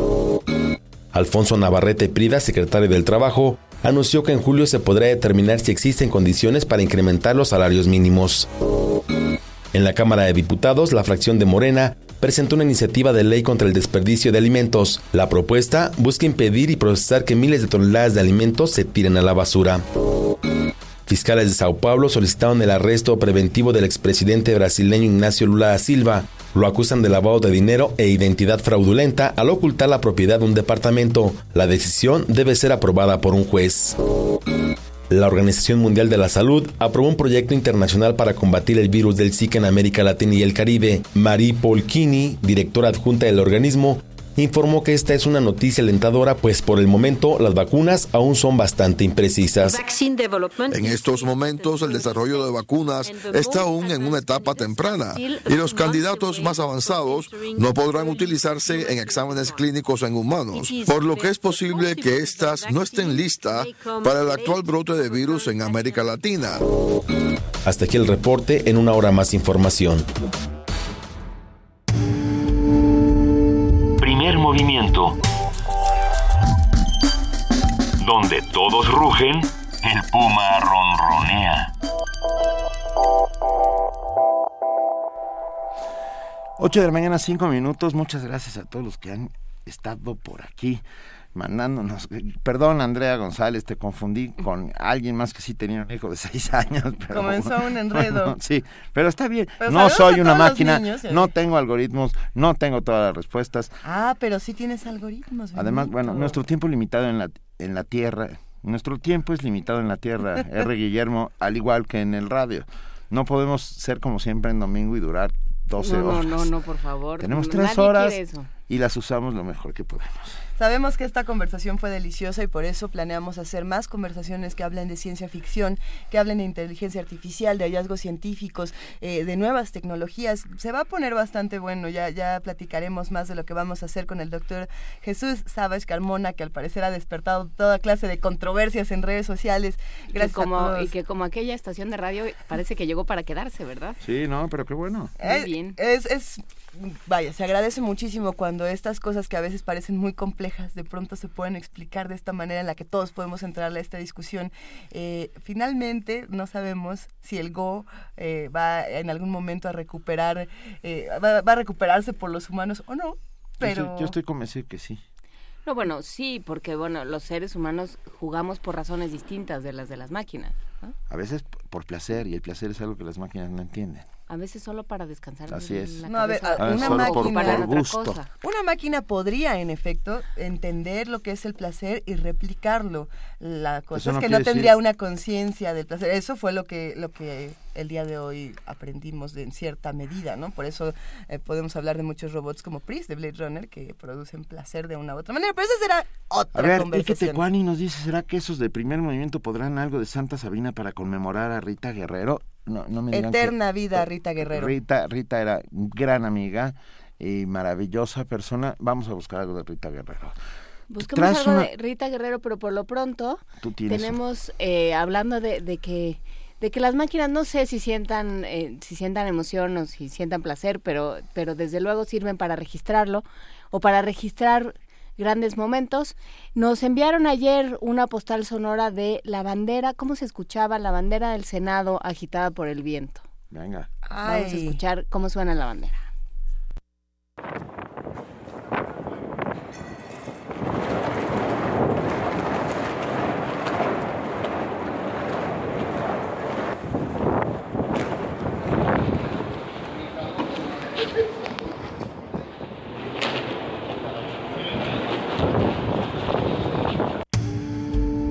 Primer movimiento. La vida en otro sentido. Nosotros seguimos aquí en la cabina de Radio UNAM en primer movimiento a través del 96.1 de FM y vamos a platicar de lo que está ocurriendo en la universidad y de lo que ocurre en los recintos del conocimiento. Por eso, como lo hacemos todos los viernes, es el momento de que platiquemos con nuestros amigos del antiguo Colegio de San Ildefonso. Ya se encuentra en la línea el maestro Eric Cámara, coordinador de exposiciones y registro de obra, que el día de hoy va a hablarnos sobre estos últimos días de la muestra Javier Marín Corpus, que si no han ido, es el momento, no pueden perderse esta exposición. Eric Cámara, muy buenos días, ¿cómo estás? Bien, bien, buenos días. Muchas gracias por la invitación. Un Como gusto. dices, eh, nadie puede perderse esta exposición que es eh, la última de Javier Marín que se cierra pronto y me parece que es una oportunidad privilegiada para ver eh, su obra reciente y también ver las perspectivas eh, de su búsqueda porque Javier pues es inagotable y se puede apreciar esta parte en esta exposición que hemos trabajado con él. Y realmente creo que también es una oportunidad de redimensionar la obra suya porque pues eh, después de una exposición en el Palacio de Iturbide en la Plaza Seminario y luego aquí en San Ildefonso creo que es la culminación de 30 años de carrera pero 30 años que fueron eh, muy editados en la selección de la obra mostrando cualidades técnicas cualidades iconográficas y una maestría en el dominio de la escultura que lo sitúa en el plano internacional como uno de los contemporáneos que todavía reivindica, eh, diría, matices de la figuración de una manera mucho, muy original, muy personal de él. Sí. Eri, eh, pensando en cómo eh, Javier Marín interpreta ah, la realidad, ocurre mucho con el arte contemporáneo este fenómeno en el que de pronto tenemos que recurrir forzosamente a las imágenes más nítidas, a esta eh, plasticidad a veces hiperrealista, y él rompe con toda esta tendencia y todavía con, con, su escultura nos muestra otro lado de lo que se puede hacer con el arte, desde la parte física, la parte plástica, hasta la parte social. ¿Cómo podemos ver esto en esta obra, en Corpus? Yo creo que es muy importante lo que estás señalando porque la misma exposición intitulada Corpus, la belleza de lo imperfecto, uh, refiere a un aspecto muy procesual en la obra de Javier, en donde de por sí procura desmitificar la idea del artista genio, sino aquí es más bien el artista que emprende realmente una creación y está acompañado por un taller, un equipo que se adueña de la obra y Javier a la hora de mostrarnos el resultado tenemos una obra que registra toda la intensidad al momento de su creación. Son rasgos uh, o rasgaduras uh, de los instrumentos, anotaciones del propio Javier o de los trabajadores, accidentes que se quedan tal como están y esto muestra una fidelidad a la experiencia vivida y no una procuración, diríamos, de un maquillaje estetizante. O sea, aquí es realmente la obra, es el registro de una experiencia vivida. Y esta experiencia no excluye a los uh, ayudantes de Javier en este proceso y muchas veces él mismo anula su presencia para dar prioridad a estos personajes entrando realmente en una experiencia de abstracción que se puede apreciar sobre todo en sus últimas obras bidimensionales. Y esto creo que enriquece mucho la lectura de la obra de Javier porque muchos se quedan en la superficie y creo que no. Hay que ir como caminando adelante, atrás, observando sus obras para darse cuenta que él está realmente explorando la figuración de una manera muy original y muy propositiva. Por supuesto. Muchas veces eh, hablamos solamente de la obra, hablamos solamente del artista y no cuestionamos cómo juegan las piezas con el espacio. En el caso del antiguo colegio de San Ildefonso me parece eh, fundamental cómo eh, hay, hay, un contraste bastante profundo entre la, entre la obra de Marín y el espacio mismo, las salas donde se presenta Corpus. ¿Cómo, ¿Cómo ha sido para ustedes recibir esta obra? ¿Cómo fue todo este proceso que está llegando finalmente a, una conclusión maravillosa entre talleres, conferencias, eh, cabellos gigantescos rodando por los jardines. Cuéntanos. Pues mira, ha sido una experiencia muy enriquecedora, como dices, porque la escultura en el antiguo colegio de San Ildefonso ha sido una propuesta muy frecuente tanto en la obra que tuvimos uh, de Anthony Gromley, de Ron Mueck, de Ernesto Neto y ahora de Javier Marín, pues es precisamente este diálogo con uh, el espacio, el diálogo con uh, el barroco que uh, identifica nuestro edificio y en este caso de Javier el ocupar el espacio exterior de los patios de acceso al igual que el ocupar la pared haciendo migrar la escultura del piso hacia la pared o hacerles convivir una escultura monumental con uh, las pinturas de Antonio Vallejo y transformar la capilla realmente en una capilla del presente con todas las obras que tiene me pareció un diálogo muy sutil de mostrar las remembranzas o las reminiscencias barrocas que pueden uh, evocarse en la obra de Javier, pero es una interpretación del presente, es una interpretación muy contemporánea y ese diálogo pues se aprecia como una, una conversación entre las esculturas y los espacios que ocupan, como Javier dice, esa conversación puede detonar siempre nuevos diálogos, nuevos textos. Él da el 50% y convoca al público a sumar el 50% restante. Estamos despidiendo eh, esta exposición de Javier Marín Corpus y, nos gustaría preguntarte, Eri, para despedirnos, ¿qué es lo que sigue en el antiguo Colegio de San Ildefonso? ¿Hacia dónde van a migrar las nuevas exposiciones? Pronto tendremos uh, una exposición que viene de la colección uh, de Isabel y Agustín Coppel, eh, que se intitula Rastros y Vestigios, Indagaciones sobre el Presente. Es una propuesta curatorial de Tatiana Cuevas y esperamos con uh, esta exposición invitar al público a indagar precisamente en uh, estos rastros de nuestro presente, discursos, interpretaciones que les permitan aproximarse mucho más hacia los discursos del arte contemporáneo. Venga, Eric Cámara, muchísimas gracias por estar esta mañana con nosotros. Un gran abrazo a todos los amigos y compañeros del antiguo colegio de San Ildefonso. Igualmente un fuerte abrazo a todo el equipo de Rayo UNAM. Gracias. gracias, Eric Cámara. Hasta luego. Gracias. Primer movimiento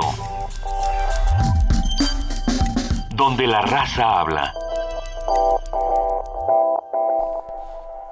8 de la mañana con 17 minutos, estamos aquí de regreso. Es, es, un buen contraste arrancar hablando de ciencia ficción y luego darnos la vuelta por lo que hace Javier Marín, porque precisamente eh, es lo opuesto, ¿no? Uno parte de la perfección de la máquina, del, de, del ideal de una máquina que hace cosas finas, que hace cosas, eh, podríamos entrecomillar el elegante, porque habría quienes me dicen, bueno, no, lo que hace una máquina no es elegante, pero, pero me refiero a la perfección que parte de la idea de la máquina y a la imperfección efectivas, económicas, eficientes. La máquina es eficiente, la máquina Ajá. lo hace perfecto, la máquina reproduce las acciones humanas de esta y esta otra manera. No pierde el tiempo. Y Marín dice, no, no, por ahí no va el asunto. A ver, eh, las personas tienen capas, tienen volúmenes raros, tienen arrugas por aquí, tienen estas texturas raras. Eh, Dense una vuelta al antiguo colegio de San Alfonso y para seguir este tipo de discusiones y comparar lo perfecto con lo imperfecto. Por lo pronto, muy bien, nos vamos a nuestra nota nacional. Nota Nacional. La Universidad Veracruzana llevó a cabo una marcha en defensa de la educación pública, en la cual reclamó más de dos mil millones de pesos que adeuda el gobierno estatal a la Casa de Estudios. Ni las bajas temperaturas ni la llovizna inhibieron a los miles de universitarios, académicos, investigadores, exalumnos y familiares de trabajadores de la Universidad Veracruzana que salieron a exigir al gobierno de Javier Duarte el cumplimiento de sus demandas. Las exigencias se concentraron también en el respeto a la autonomía universitaria, reflejado en un 5% anual de la ley de ingresos, que hasta, hasta ahora se recibe solo un 3%. Pidieron, en pocas palabras, un alto a la asfixia financiera. Fue una marcha pacífica en la que los participantes siguieron recomendaciones como llevar su credencial de lector o de estudiante, el rostro descubierto, no efectuar pintas ni daños durante sus recorridos y llevar material para las consignas de la marcha como cartulinas. Al ritmo de jaranas, mariachi y música de viento, los asistentes gritaban Universidad Veracruzana, te quiero, por eso te defiendo. La administración de Duarte asegura que se van a cubrir los adeudos de acuerdo al calendario de pagos que ya fue establecido. También dijo que no se va a heredar esa deuda al gobierno que le sucederá. Esperemos que pronto. Para brindarnos un análisis de lo sucedido, una evaluación de los resultados y un recuento de las reacciones y protagonistas, esta mañana vamos a volver a platicar con Daniela Jacome. Ella es periodista y se encuentra en la línea. Daniela, muy buenos días, ¿cómo estás? Hola, buenos días. Pues les saludo con gusto desde Veracruz, Benito, Juana y Luisa. Pues sí, efectivamente, como bien lo platicaban ustedes, uh -huh. el día de ayer pues se llevó a cabo esta marcha, fue multitudinaria e histórica. Pues ya te les comentaba el día de ayer que son 76 mil estudiantes los que están matriculados en la Universidad Veracruzana uh -huh. de 174 licenciaturas y posgrados. Bueno, imagínate, entonces fueron miles y miles de universitarios que marcharon ayer en Jalapa y en el puerto de Veracruz, pero también en las demás regiones de la Universidad Veracruzana, donde hay campus como en Coatzacoalcos, Costa Rica y Córdoba. Sin embargo, pues en Jalapa fue donde se dio la mayor concentración. Esto pues en defensa de la Universidad Veracruzana para presionar al gobierno de Javier Duarte para que pague esta deuda que, como bien mencionaban, es de, de más de dos mil millones de pesos, dos mil setenta y seis millones de pesos para ser precisos. Eh, bueno, Aquí varios contingentes en Jalapa salieron de diferentes puntos y se congregaron en la Plaza Lerdo a pesar de la lluvia que se registró y la neblina, el fuerte frío que cubrió parte de la ciudad. Otro contingente eh, salieron de, de las áreas de humanidades y de las facultades de medicina. Sin embargo, el contingente que salió de la zona universitaria fue el que fue encabezado por la rectora Sara Ladrón de Guevara. Ella ofreció un discurso en la Plaza Regina ante miles de estudiantes y empleados de la Universidad Veracruzana. Ahí la, la rectora fue muy clara en su mensaje. Decía, nos deben y nos tienen que pagar tenemos el audio por ahí listo para que podamos escuchar un poco de lo que la rectora eh, pues emitía a todos los universitarios, los académicos, investigadores, a la gente en general que se unió ante estas protestas. Vamos a escuchar a la rectora Sara Ladrón de Guevara. Nos deben, derecho a soñar, nos deben la esperanza de un mejor futuro, nos deben la confianza en las instituciones nos deben una juventud sin miedos. Nos deben a los desaparecidos. Nos deben la paz de los violentados y las de sus familias. Nos deben recursos que son obligaciones porque no son de ellos, fueron otorgados por el pueblo.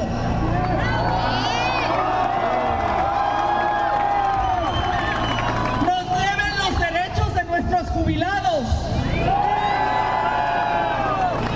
Nos deben las libertades y las capacidades críticas generadas por el conocimiento. Nos deben mayor cobertura en educación superior. Nos deben mayor acceso a la educación de las clases desprotegidas, muy particularmente de nuestros grupos originarios deben el respeto a la diversidad de etnia, de color, de género, de preferencia política o religiosa. Nos deben la seguridad del cumplimiento de nuestras metas. Nos deben la certeza de nuestros trabajos. Nos deben los sueños de nuestros jóvenes. Nos deben los impuestos que nos han sido descontados nominalmente y no enterados a Hacienda. Nos deben lo que ha sido signado y convenido. Nos deben los valores éticos de fraternidad, de compromiso. Nos deben nuestros sueños de un mejor Y de un mejor México. Nuestra comunidad ha sabido expresarse de muchas maneras. Las universidades hermanas nos sostienen, nos apoyan, nos inspiran. Más de siete décadas de trabajo fecundo nos legitiman. Generaciones de profesionistas exitosos nos avalan y nos alientan. Senado mismo exhorta al cumplimiento de nuestras demandas. Reconozco que hay algunos avances, pero también muchas contradicciones. No cesaremos en nuestras exigencias. Requerimos que la revisión que hoy lleva a cabo el Senado junto con la NUYES para actualizar la legislación respecto a las universidades públicas signifique la certeza de los jóvenes para su acceso a este nivel con equidad, con calidad.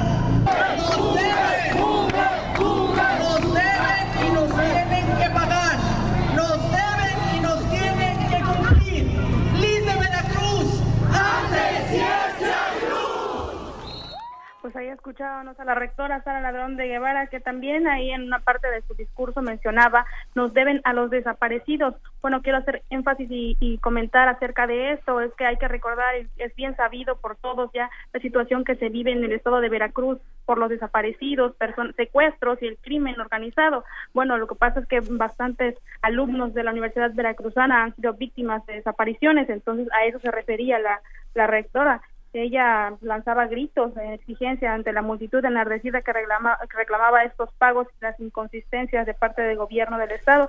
Esto fue en la Plaza Regina, que se encuentra, bueno, o Plaza Lerdo, que esto se encuentra frente al Palacio de Gobierno donde está el gobernador. Ahí fue clara ella en señalar que el gobierno del estado le tiene que pagar a los ciudadanos, pues como te comentaba, ahí en Jalapa fue donde se dio la marcha más importante, con muchos más, más asistentes y salieron de varios puntos de la ciudad. En Veracruz, Puerto fue la segunda, podríamos decirlo, en el orden de importancia. Pues acá en Veracruz, Puerto, la zona conurbada, Veracruz, Boca del Río, pues también salieron miles, miles de estudiantes. Podríamos haber contado fácil como diez mil estudiantes que salieron a las calles. Aquí fueron encabezados por el vicerrector Alfonso Pérez Morales. Ellos iniciaron el recorrido partiendo de la Bandera, que está ubicada en el Boulevard Manuel Ávila Camacho, hasta llegar al Zócalo de Veracruz. Ahí se congregaron, hicieron pues una un festín ahí, estuvieron bailando salsa con la orquesta moscovita que les compuso precisamente una canción a la Universidad Veracruzana que decía la UV no se toca. Pues en sí ese fue el panorama en, en acá en Veracruz, en general en las cinco regiones, las cinco regiones de la UV que se vivió pues bastante emotivo y con mucha energía de parte de los estudiantes. También te quiero comentar que pues no hubo lesionados ni tampoco hubo pues algunos incidentes, todo se, se dio en forma pacífica. Afortunadamente pues salió salió bien la marcha. Ah, Daniela Jacome, gran reporte el que nos has dado. Eh, te pregunto, ¿ha habido alguna reacción por parte del gobierno del estado de Veracruz? Pues hasta el momento quiero comentar que el gobernador y su gabinete no han emitido ninguna ninguna postura, no ha dado declaraciones, no han este, ni siquiera ha escrito en su Twitter como es su costumbre, de escribir las cosas por Twitter y darle a conocer a los ciudadanos.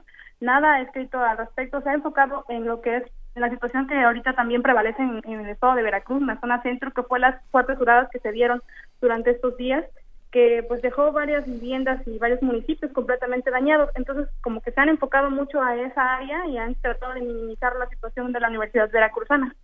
Así es. Eh, un clásico. Este, cuéntanos. Inclusive hasta dieron, de, bueno, emitió una declaratoria de emergencia para los municipios dañados de la zona centro. Así es. Dime, dímenos una cosa, eh, Daniela, uh, ¿qué, qué, ¿qué, es lo que se espera? ¿Cuál, qué, ¿Cuál es el próximo paso? ¿Qué, ¿Qué sucederá en los próximos días? Bueno, pues precisamente yo ayer platicaba con el vicerrector de la zona Veracruz Puerto, eh, Boca del Río, perdón. Eh, él pues le preguntaba precisamente eso, ¿no? De, no acceder el gobierno del estado, o sea, de no no darles ninguna pues ninguna resolución a sus demandas, ¿qué procedería? O sea, ¿qué es lo que van a realizar ahora? Bueno, ellos confiaban obviamente pues en que el gobierno pues les respondiera a la brevedad, ¿no? Hasta el momento no hemos visto que haya habido ningún ningún avance ni ninguna mejoría, todo sigue igual. Entonces comentaban que si no, entonces tendrían que hacer manifestaciones y bloqueos mucho mayores y precisamente en la capital del estado congregar a las cinco regiones de la universidad para congregarlos todos en Jalapa y pues ahora sí que hacer una mega marcha y bloqueo multitudinario que eso estaría pues muy grave el asunto porque son 76 mil estudiantes sumándole los académicos, los de posgrado, los trabajadores de los sindicatos, o sea, son un mundo de, de personas que estarían congregándose en la capital del estado, pues tendrían que llegar a estas medidas extremas y por lo que veo la situación, yo creo que es lo que va a suceder en próximos días. ¿Y no ha habido eh, reacciones, Daniela, por parte de, de otros actores políticos? Bueno, también les comento, tocando ese punto, el día de ayer eh, precisamente la rectora había comentado que no quería politizar la marcha, que no fueran los políticos ni los candidatos, ¿no? Entonces, precisamente sí se vieron ahí candidatos, algunos, eh, algunos personajes del PAN, algunos del PRI, marchando entre, entre los alumnos, pero hasta el momento no han emitido declaraciones, no hay todavía reacciones, es como el huracán, cuando pasa un huracán después permanece la calma, así estamos en este momento, no hay ningún pues ahora sí que nada sobresaliente ni relevante que pudiéramos comentar. Pues vamos a esperar, Daniela, si te parece, hablemos pronto de lo que sucede en las próximas semanas eh, en Veracruz. Te mandamos un gran abrazo, Daniela Jacome, periodista, eh, y muchísimas gracias por esta crónica tan completa de lo que está pasando con la Universidad Veracruzana. Claro, tengan buen día y estaremos pronto comunicándonos con ustedes para darles los pormenores de lo que sucede a partir de ahora con este tema. Eso, hablemos pronto. Mil gracias. Hasta luego, que tengan Muchas buen día. gracias. Primer movimiento. La vida en otro sentido.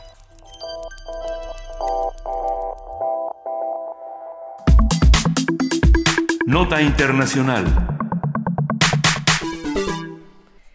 Emine Erdogan, esposa del presidente de Turquía, Recep Tayyip Erdogan, aseguró que el harén de la época otomana era un centro educativo que preparaba a las mujeres para la vida. Esto es una cita, no, no, no lo dije yo. No, no, por supuesto. Dijo que dijo también Emine Erdogan, esposa del presidente de Turquía, eh, que a diferencia de lo que sostiene Occidente, los arenes eran escuelas e instituciones educativas para mujeres y lugares donde los cuales organizaban su obra caricativa.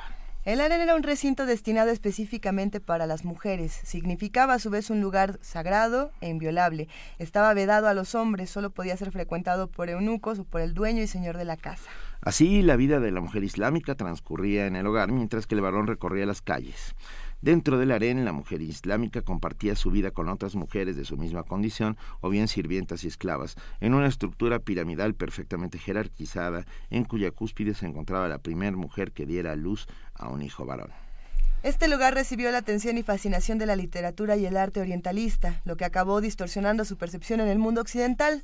A partir de las declaraciones de la señora Erdogan sobre la pertinencia del arena en la vida femenina, hablaremos hoy sobre esta forma de organización, su función y supervivencia en el mundo árabe contemporáneo. Y para ello contamos con la participación de la doctora Camila Pastor de María, profesora e investigadora de la División de Historia del CIDE, doctora en Antropología e Historia del Mundo Árabe e Islámico. Muy buenos días, Camila muchas gracias por estar con nosotros. Benito, buenos días, buenos días a los tres, ¿no? Pues muchas gracias por la invitación, como siempre. No. Y por este tema que, como, como ustedes decían, ¿no? Es, eh, tiene una lectura tan escandalosa. En efecto. es escandaloso, pero tiene todo un antecedente. Eh, ¿qué, ¿Qué pasaba con el harén? ¿Qué, ¿Qué podemos ver del harén?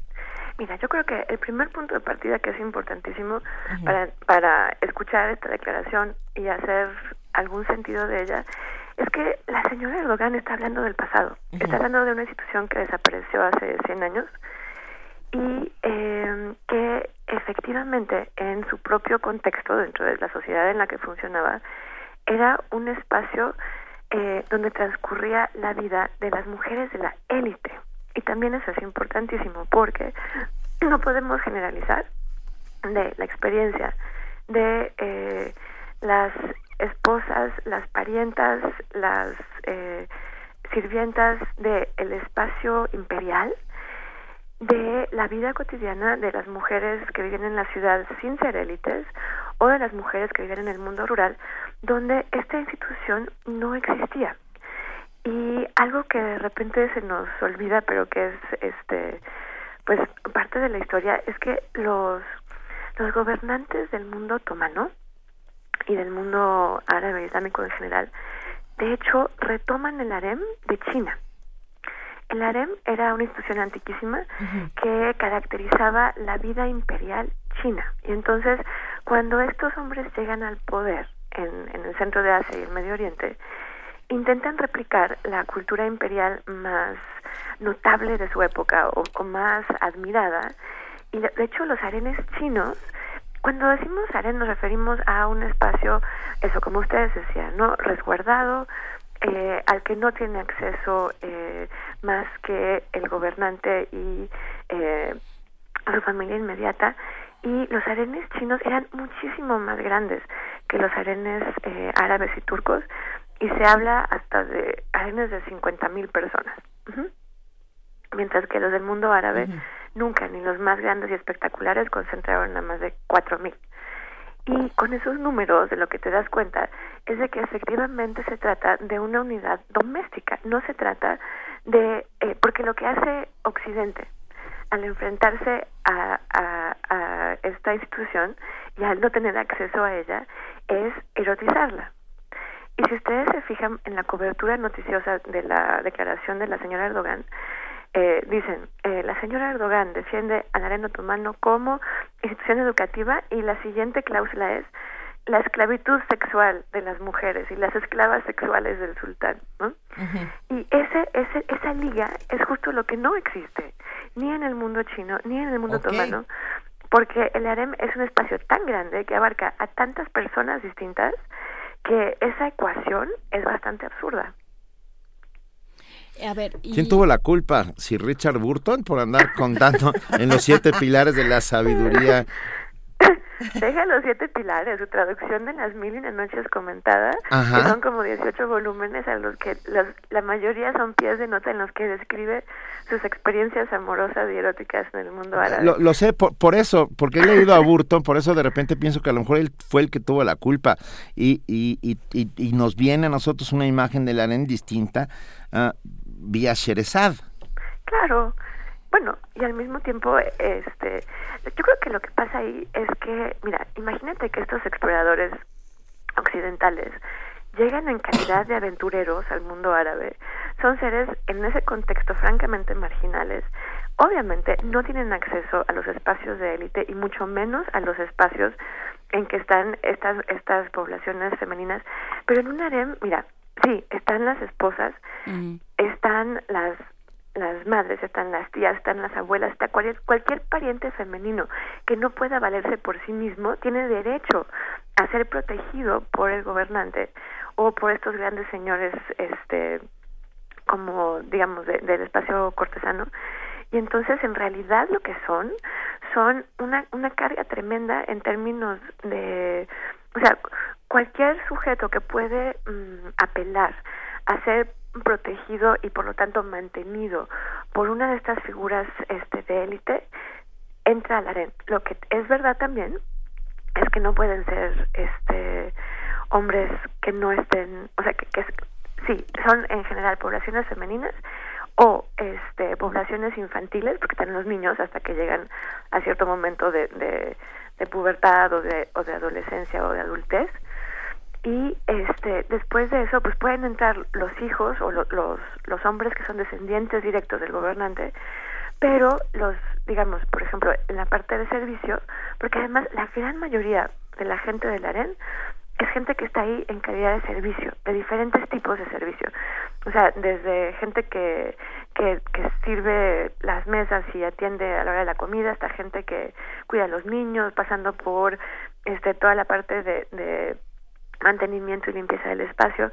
La, la, la mayoría son mujeres y son mujeres que además, como decían también ustedes al principio, es un espacio sumamente jerárquico. Entonces, hay muchos tipos diferentes de servicio y de, de eso te pone, te coloca en la escalerita en diferentes rangos, ¿no? De, de prestigio y de, y de poder.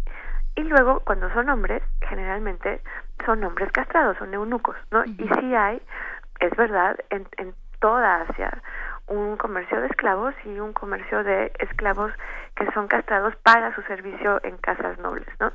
Pero mm, eso, de ahí a, a la danza de los siete velos este que nos sugiere Burton o pues muchos de los exploradores y aventureros que vivieron este mundo imaginándolo, ¿no? Porque no tenían acceso a él.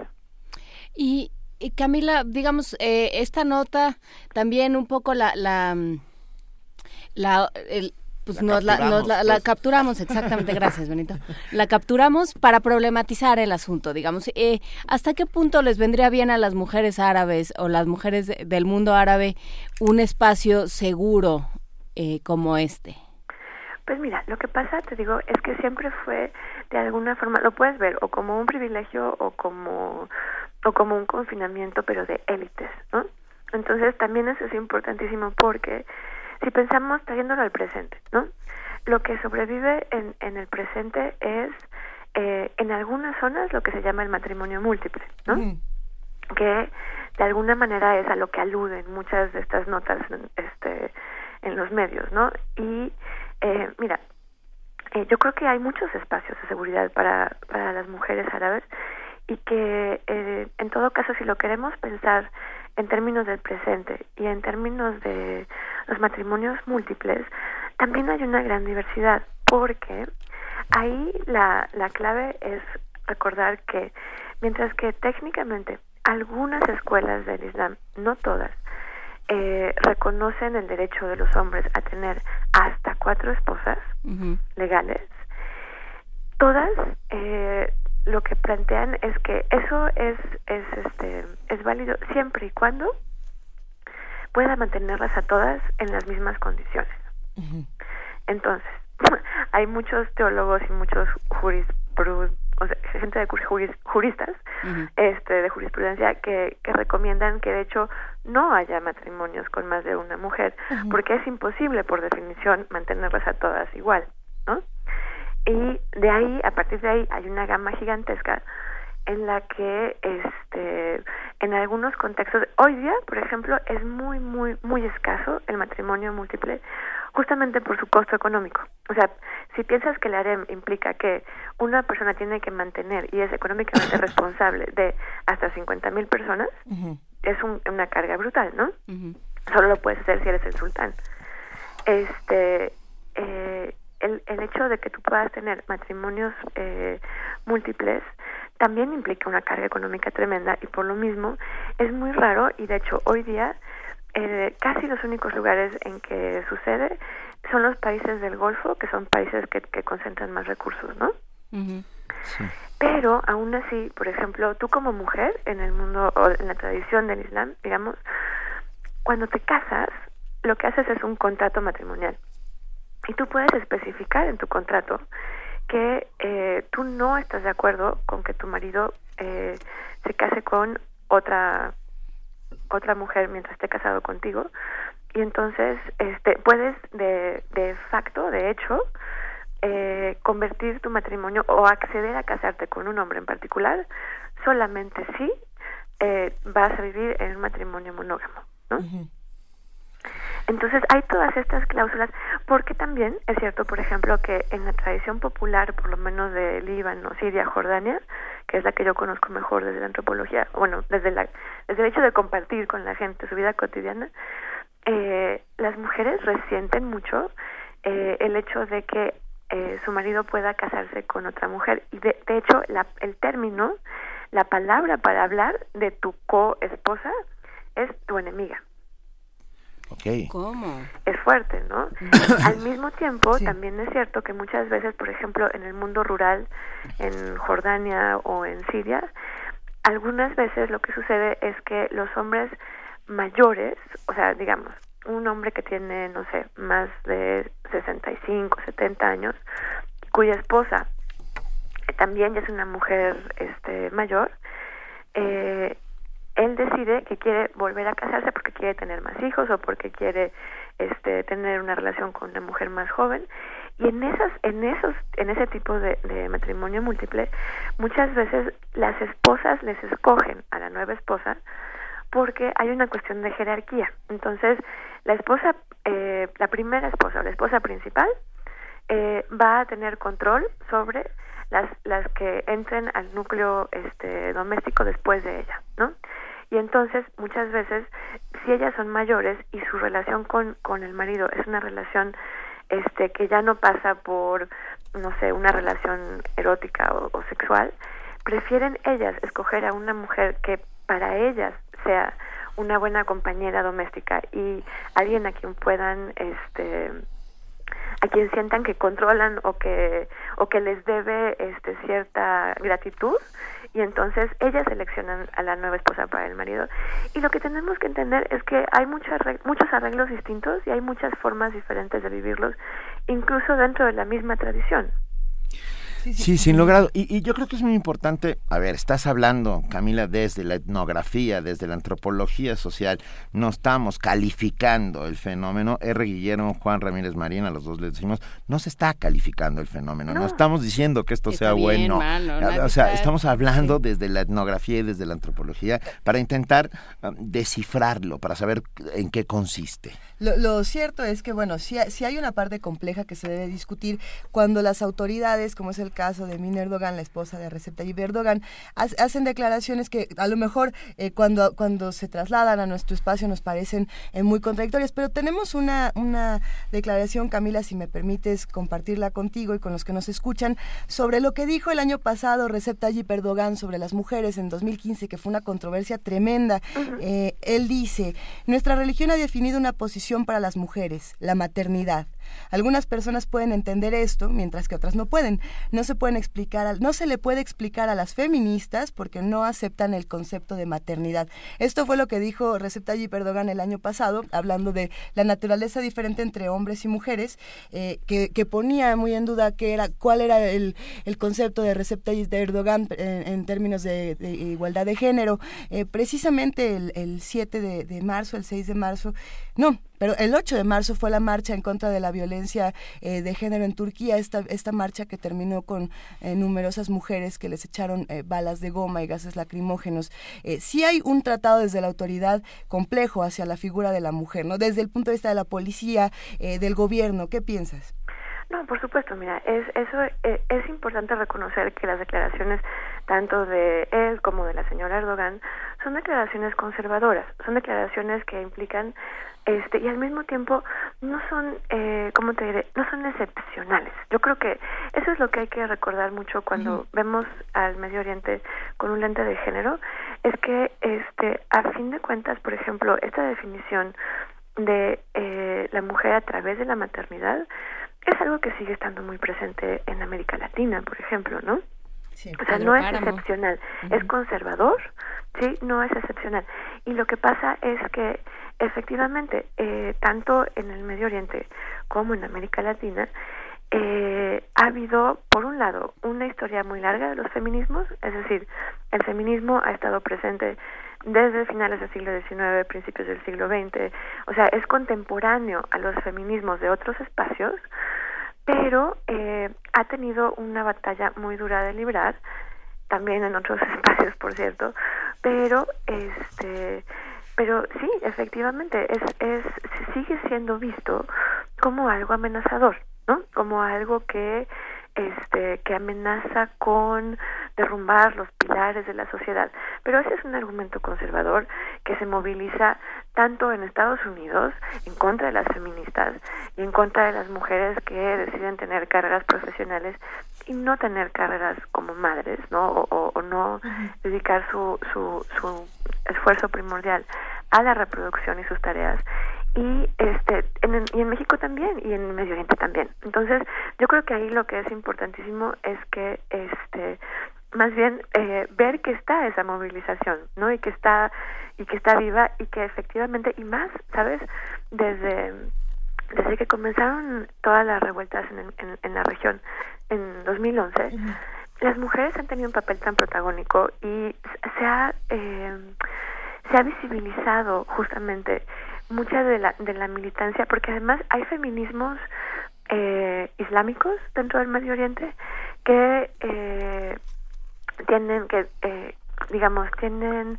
posturas eh, particulares que se, se interesan por ejemplo por el hecho de cultivarse a sí mismas como sujetos piadosos y entonces como buenas mujeres.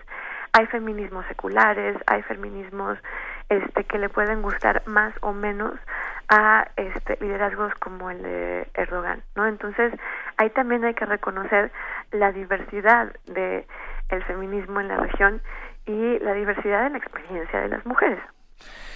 Es un tema complejo, sin lugar a dudas. Eh, podemos verlo desde muchos ángulos. Creo que lo has tocado muy inteligentemente, Camila, desde eso, la etnografía y la antropología, contando el fenómeno sin calificarlo, sin justificarlo, por supuesto. Te agradecemos enormemente haber estado con nosotros esta mañana, Camila Pastor de María, profesora e investigadora de la División de Historia del CIDE, doctora en Antropología e Historia del Mundo Árabe e Islámico, y tú, tú siempre estás con nosotros, o sea que te lo agradecemos mucho. No, hombre, a ustedes y también les invito porque ya el 28 de este mes comienza la Semana Árabe de este ah, año. Ah, venga. Sí, entonces, este, pues cualquiera de ustedes o de quienes nos escuchan que esté interesado, es este, es un programa gigantesco una vez más.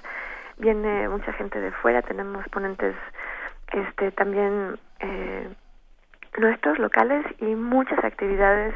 Tenemos cine, tenemos, este, el sábado 2 de abril en particular los invito hay un día eh, de trabajo en el Museo Nacional de Antropología, este, que está abierto al público como todas las demás actividades, pero el día de, antropología va a estar muy enfocado a práctica y producción cultural, la danza, la música. Entonces, este, les recomiendo que vean el programa en la página www.semanaarabe.cide.edu y muy bienvenidos todos.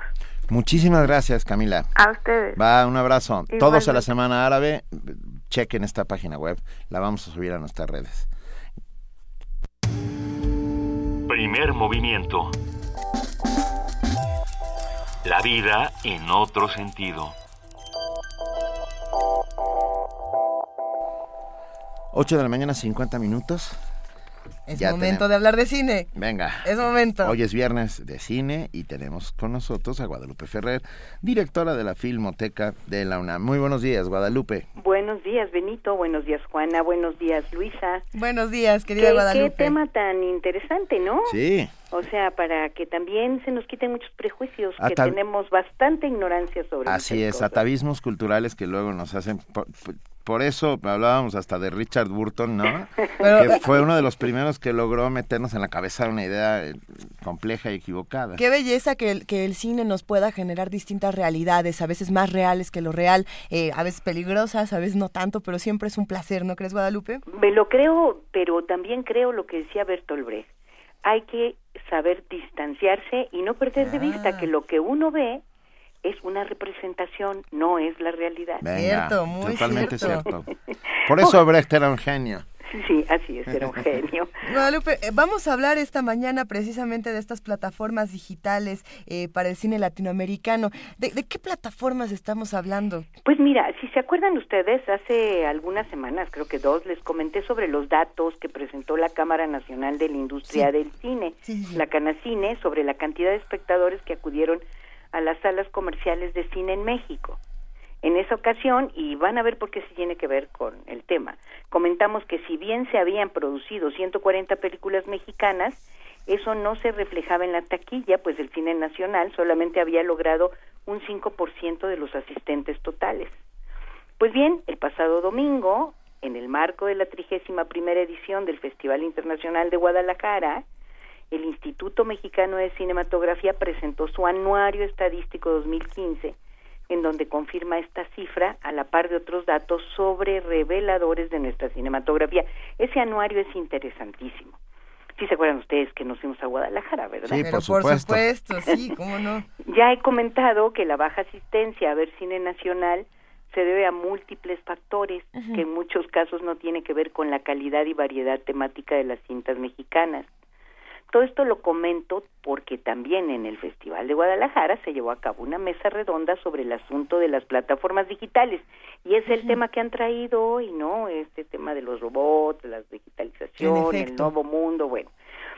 Entonces, más allá de las reflexiones que se vertieron en esa sesión, que fue sumamente interesante, vale la pena rescatar que en ese marco se dio a conocer el lanzamiento de una nueva plataforma digital llamada Retina Latina, la cual es auspiciada por las autoridades cinematográficas de seis países latinoamericanos, Bolivia, Ecuador, Perú, Colombia, México y Uruguay. Asimismo, cuenta con el apoyo del Banco Interamericano de Desarrollo y de la Conferencia de Autoridades Cinematográficas de Iberoamérica, que se conoce como la CASI, a través de su programa Doc TV Latinoamérica, del cual hacen parte 17 países latinoamericanos. Y esto no es un comercial, más bien es una muy buena noticia, porque esta plataforma tiene un catálogo con las producciones de estos países, los siete que les decía, y se ofrece de manera gratuita. De acuerdo con los voceros de este esfuerzo, desde su lanzamiento, los primeros días de marzo de este año ya tiene dos mil suscriptores. Este esfuerzo colectivo nace a la luz de reconocer los cambios en el consumo de películas, sobre todo del público joven, y ante la cada vez más difícil tarea de lograr que el esfuerzo de realizar una película sea visto por el mayor público posible. Actualmente el catálogo está empezando, no es muy extenso, pero existe el compromiso de irlo incrementando con el tiempo y sobre todo de sumar a más países latinoamericanos esta iniciativa. Guadalupe, estamos precisamente en retinalatina.org y me llama mucho la atención, no solamente es, o sea, no solamente tiene la parte de ficción, tiene documental y otra parte que no más se maneja mucho en otras plataformas es la parte del cortometraje que también incluye aquí Retina Latina. Claro, claro, o sea, es que eh, estos portales te van a dar eh, la oportunidad de ver formatos que te cuesta mucho trabajo. Por lo pronto el cortometraje en salas comerciales, ni pensar. Y luego el documental, pues realmente muy contados son los que exhiben. Y luego cine latinoamericano, pues solo algunos éxitos argentinos o la, si la película es nominada al Oscar la traen, por ejemplo esta del abrazo de la serpiente de Colombia, que por supuesto vean, la vale la pena, pero si no, no hay manera de enterarnos y en América Latina se está haciendo muy buen cine, muy buen cine. ¿No? Ahora en la presentación que hicieron en el Festival de Cartagena, eh, Colombia, ahora que es, casi paralelo a Guadalajara, eh, anunciaron que los contenidos más vistos en este arranque fueron una película boliviana, Camino Imaginario, La Sirga de Colombia, eh, María Sabina, ¿se acuerdan ustedes de la película de, de Nicolás Echevarría de México, que es un documental, y La Vida Útil, que es una película uruguaya? ¿Cuándo? A ver, ustedes díganme, nuestro público iba a decir, ah, una película uruguaya, vamos a pagar a la sala de cine. Bueno, ahora la tienen, tienen la plataforma, es gratuita y el IMCINE, la verdad que yo creo que está haciendo muy buenos esfuerzos en este sentido, porque esta iniciativa junto con Filmin Latino, eh, de, que les digo que el IMCINE es uno de los principales promotores, permiten vislumbrar una posible salida a cintas que han quedado relegadas por el empuje del cine norteamericano.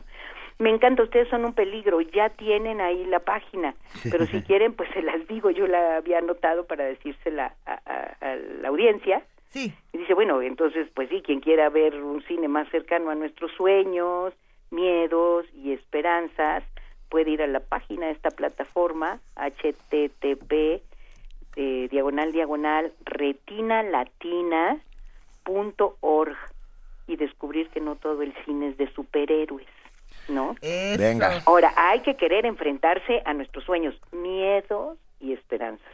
¿Eh? Claro que sí.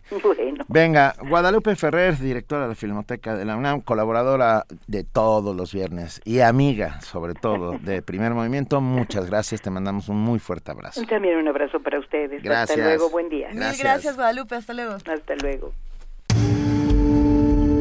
Primer movimiento. Donde la raza habla. This Próximamente, una rebelión se desatará en la barra de Buffet Babel. A la par de la revolución que transformó la historia de Rusia, sucedieron cambios importantes en el arte de este país. Las partituras se volvieron estrategias militares y los instrumentos armas. Entérate de los pormenores del movimiento que detonó nuevas formas de entender el sonido con José Wolfer.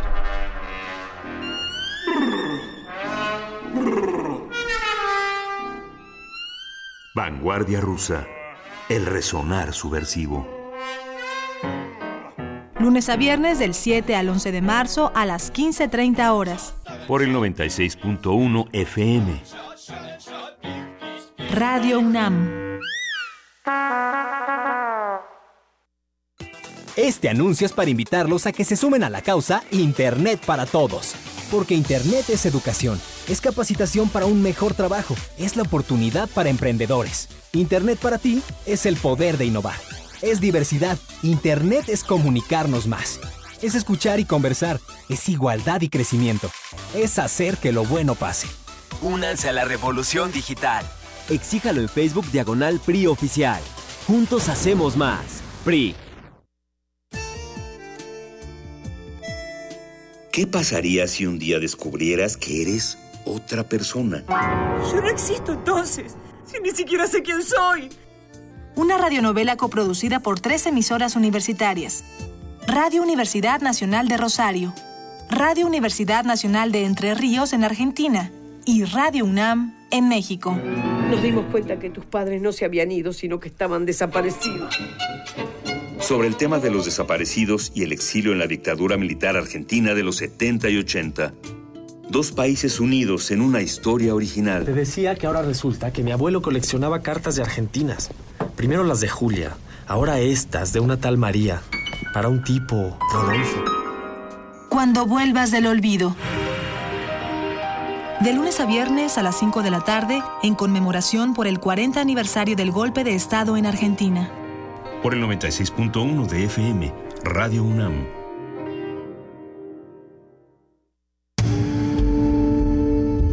Primer movimiento.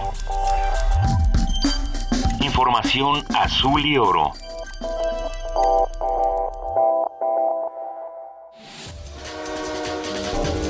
Corte informativo. Las mujeres jóvenes son el sector más vulnerable para contraer el virus de inmunodeficiencia humana, VIH, y la mayoría son contagiadas por su pareja heterosexual estable, señaló Patricia Volkov, investigadora del Instituto Nacional de Cancerología durante el Seminario Permanente de Género y Salud organizado por la UNAM. Alrededor del 21% de los casos son en mujeres, o sea, más o menos uno de cada cinco de los casos con VIH son mujeres. El 93% es con su pareja estable. Al inicio de la epidemia estaba en la periferia del huracán, hoy está en el centro, porque ocupa la mitad de los casos en el mundo, pero además por características específicas que tienen que ver, son biológicas, sociales, hacen que las mujeres estén en mayor riesgo de contraer el VIH. Ante los daños provocados por la tormenta invernal número 11, Luis Felipe Puente, coordinador nacional de protección civil, anunció que se elaborará una nueva norma que regule la instalación de anuncios espectaculares en el país. Tan solo en la capital, el temporal provocó la caída de 95 estructuras de este tipo. Luego de que descarrilaran dos vagones del metro en la estación Politécnico, las autoridades del sistema de transporte investigan un posible caso de negligencia, pues presuntamente los cambios manuales de los rieles no se hicieron de manera correcta. Se estima que la reparación del tren y las vías dañadas costarán 12 millones de pesos. José Amieva González, secretario de Desarrollo Social de la Ciudad de México, afirmó que en 10 años se podrá erradicar la pobreza alimentaria en la capital. Miguel Ángel Osorio Chong, secretario de Gobernación, dijo que para terminar con la violencia de género es necesario la participación e inclusión de todos los sectores de la sociedad. Destacó que el país cuenta con 26 centros de justicia en esta materia y se han atendido a 200.000 víctimas. Agustín Carsten, gobernador del Banco de México, anunció que las empresas podrán abrir cuentas en dólares a partir del próximo mes de abril. Dijo que la medida reducirá los tiempos en las transferencias interbancarias. Japón conmemoró este viernes de manera solemne el quinto aniversario del terremoto y tsunami del 11 de marzo de 2011. El país guardó un minuto de silencio a las 14 horas con 46 minutos hora local, momento exacto en el que hace 5 años se registró el terremoto de 9 grados que desencadenó la peor tragedia en ese país desde la Segunda Guerra Mundial. La Oficina del Alto Comisionado de las Naciones Unidas para los Derechos Humanos señaló que prevalecen los abusos contra migrantes en México. Mujeres y niños son los más afectados por las violaciones a sus garantías. La cotización del dólar amanece en 18 pesos con 15 centavos a la venta y en 17 pesos con 40 centavos a la compra. Hasta aquí la información, lo esperamos en nuestro corte vespertino.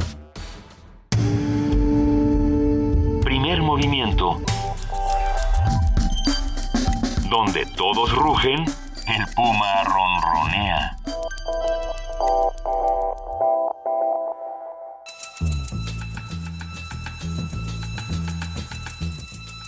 Es hora de poesía necesaria.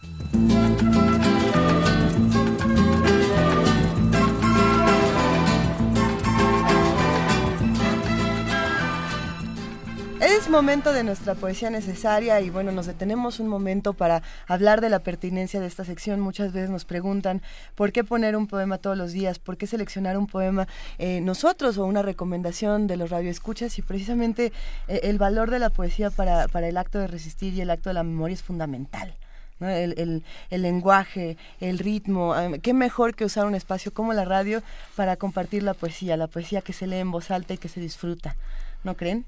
Así es. Y Juana Inés de esa dijo que iba a buscar algo veracruzana. ¿Lo lograste? Eh, sí lo logré, sí, lo busqué y lo encontré, pero... pero voy a leer lo que otra es que ayer, sí, ayer que hablábamos del viento, me quedé con este poema de Octavio Paz, eh, que justamente se llama Viento, y que Octavio Paz tenía una capacidad para describir y para redescubrir y reinventar todo lo que, lo que nos rodea, que era prodigiosa y creo que eh, lo logra con este poema. Viento.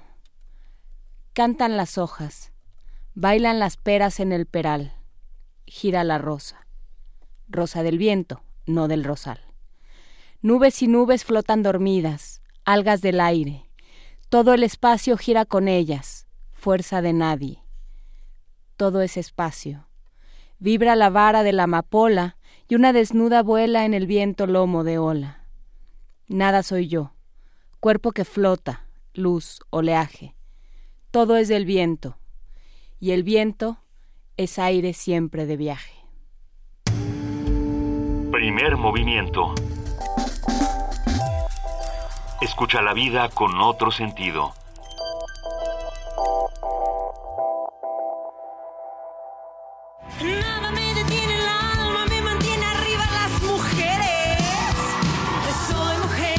Desde que Marie Curie ganó el Premio Nobel de Física en 1903, no han sido muchas las mujeres científicas galardonadas con ese reconocimiento científico.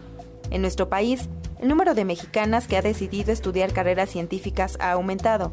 Sin embargo, su participación en apoyos para becas de posgrado o plazas de trabajo del Sistema Nacional de Investigadores no ha rebasado el 35%. En entrevista con Radio UNAM, la directora del Centro de Investigaciones Interdisciplinarias en Ciencias y Humanidades, Norma Blasquez Graf, indicó que el tema a discutir es la decisión de postergar los estudios por el ciclo reproductivo de las investigadoras. Y muchas mujeres o se dedican a hacer estudios de posgrado y posponen la maternidad o eh, al revés, primero tienen a los hijos y luego eh, se dedican a estudiar. Y eso ha hecho que también se hay un retardo, digamos, en la entrada de muchas mujeres a la investigación o de plano eh, que desisten de hacerlo aunque tengan ganas. Existen redes de investigadoras que han propuesto, por ejemplo, que haya horarios que sean más compatibles con los horarios de, por ejemplo, de las escuelas, en fin, que se que se respete más este tipo de, de, de realidad. La mujer que yo quiero no necesita.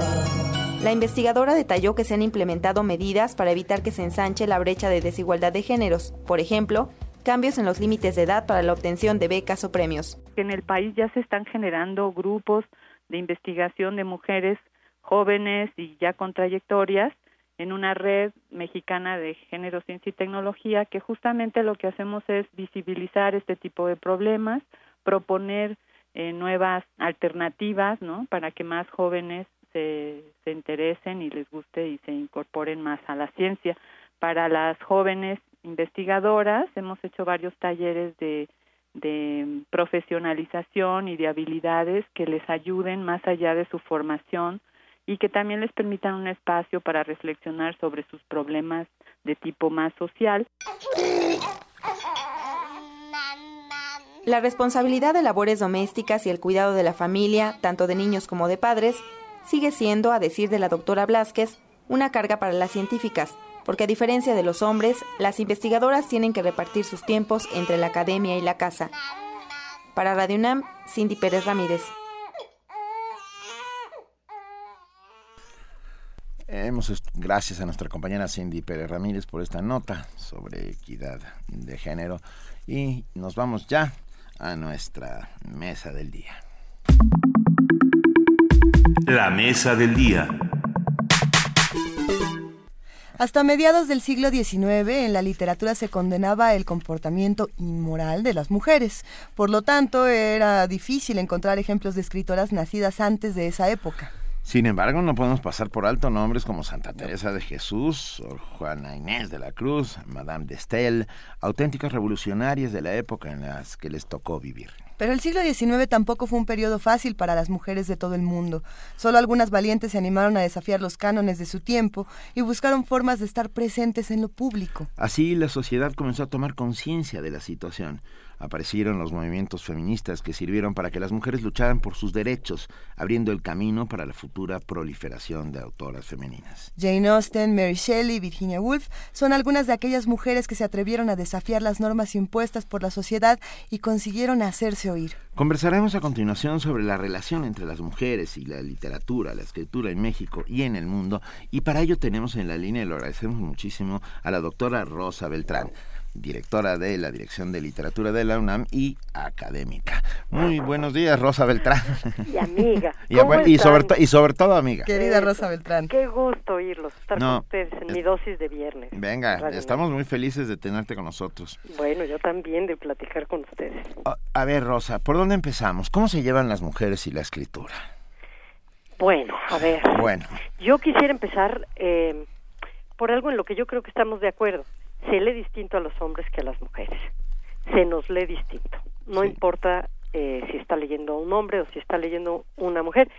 El hacer la distinción habla ya de una diferencia. Y eh, en segundo lugar, quisiera decir que, por supuesto, que eh, esto implicaría que entonces citemos las excepciones y se diga, no, perdón, pero es que aquí está fulanita y sutanita, que son muy importantes eh, y que son las representantes de, vamos a decir, la novela de la revolución o de la posrevolución o de medio siglo, sí, pero las excepciones justamente hablan de que hay una regla, este, no sé, pongo por, por ejemplo eh, una gallina de tres patas que había en un circo que estaba por mi casa que se llamaba eh, la fauna mexicana, ¿no? Esa, esa gallina habla de la excepción, de la diferencia, y por lo tanto el hecho de que se cite continuamente a las mismas excepciones habla también de que se nos lee diferente. Entonces, si nos llevamos bien o mal con la escritura, pues tiene que partir necesariamente de esa diferencia, de esa realidad, ¿no? Es, es un hecho. Hay una literatura que es, es una literatura escrita por mujeres que no tiene que ser eh, feminista, que, que tampoco es literatura femenina en el sentido digamos, literal del término. Que tampoco está escrita para mujeres. Tampoco en, está muchos escrita casos, para claro. Seguro que no. Ajá. A menos de que deliberadamente haya sido construida así. Claro. Por ejemplo, nosotros podemos decir, eh, a ver, este autor grandísimo, V.S. Naipaul, el premio Nobel, que estudia en Oxford eh, y que eh, es de Trinidad. Eh, ¿Escribe literatura de hindúes trinitarios o escribe literatura en lengua inglesa? Pues obviamente vamos a decir, escribe literatura en lengua inglesa. Pero después podríamos preguntarnos, ¿y escribe distinto a los autores ingleses que nacieron en Inglaterra al- al- y que vienen, en fin, de una estirpe de ingleses? Pues claro que sí, porque lo que hace es contestarle al imperio, no puede no hacerlo, porque entonces escribiría como un escritor colonizado.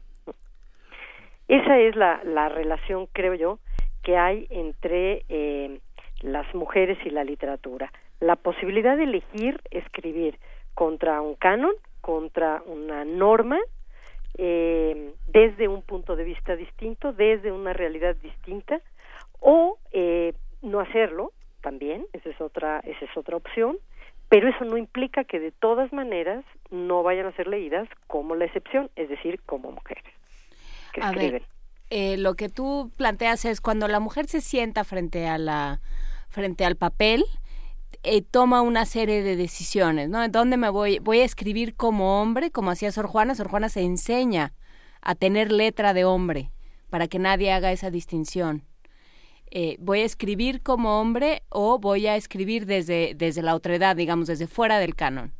¿O cómo? ¿Es, es esto lo que estás planteando? Sí, aunque pueden no tomar esa decisión también, ¿no? Hay quienes ni se enteran, pues, de que se escribe este distinto o de que se piensa distinto si eres hombre o si eres mujer o de que te enfrentas desde chica a una educación distinta, obviamente. Pero la misma Sor Juana eh, lo que hace es utilizar el disfraz.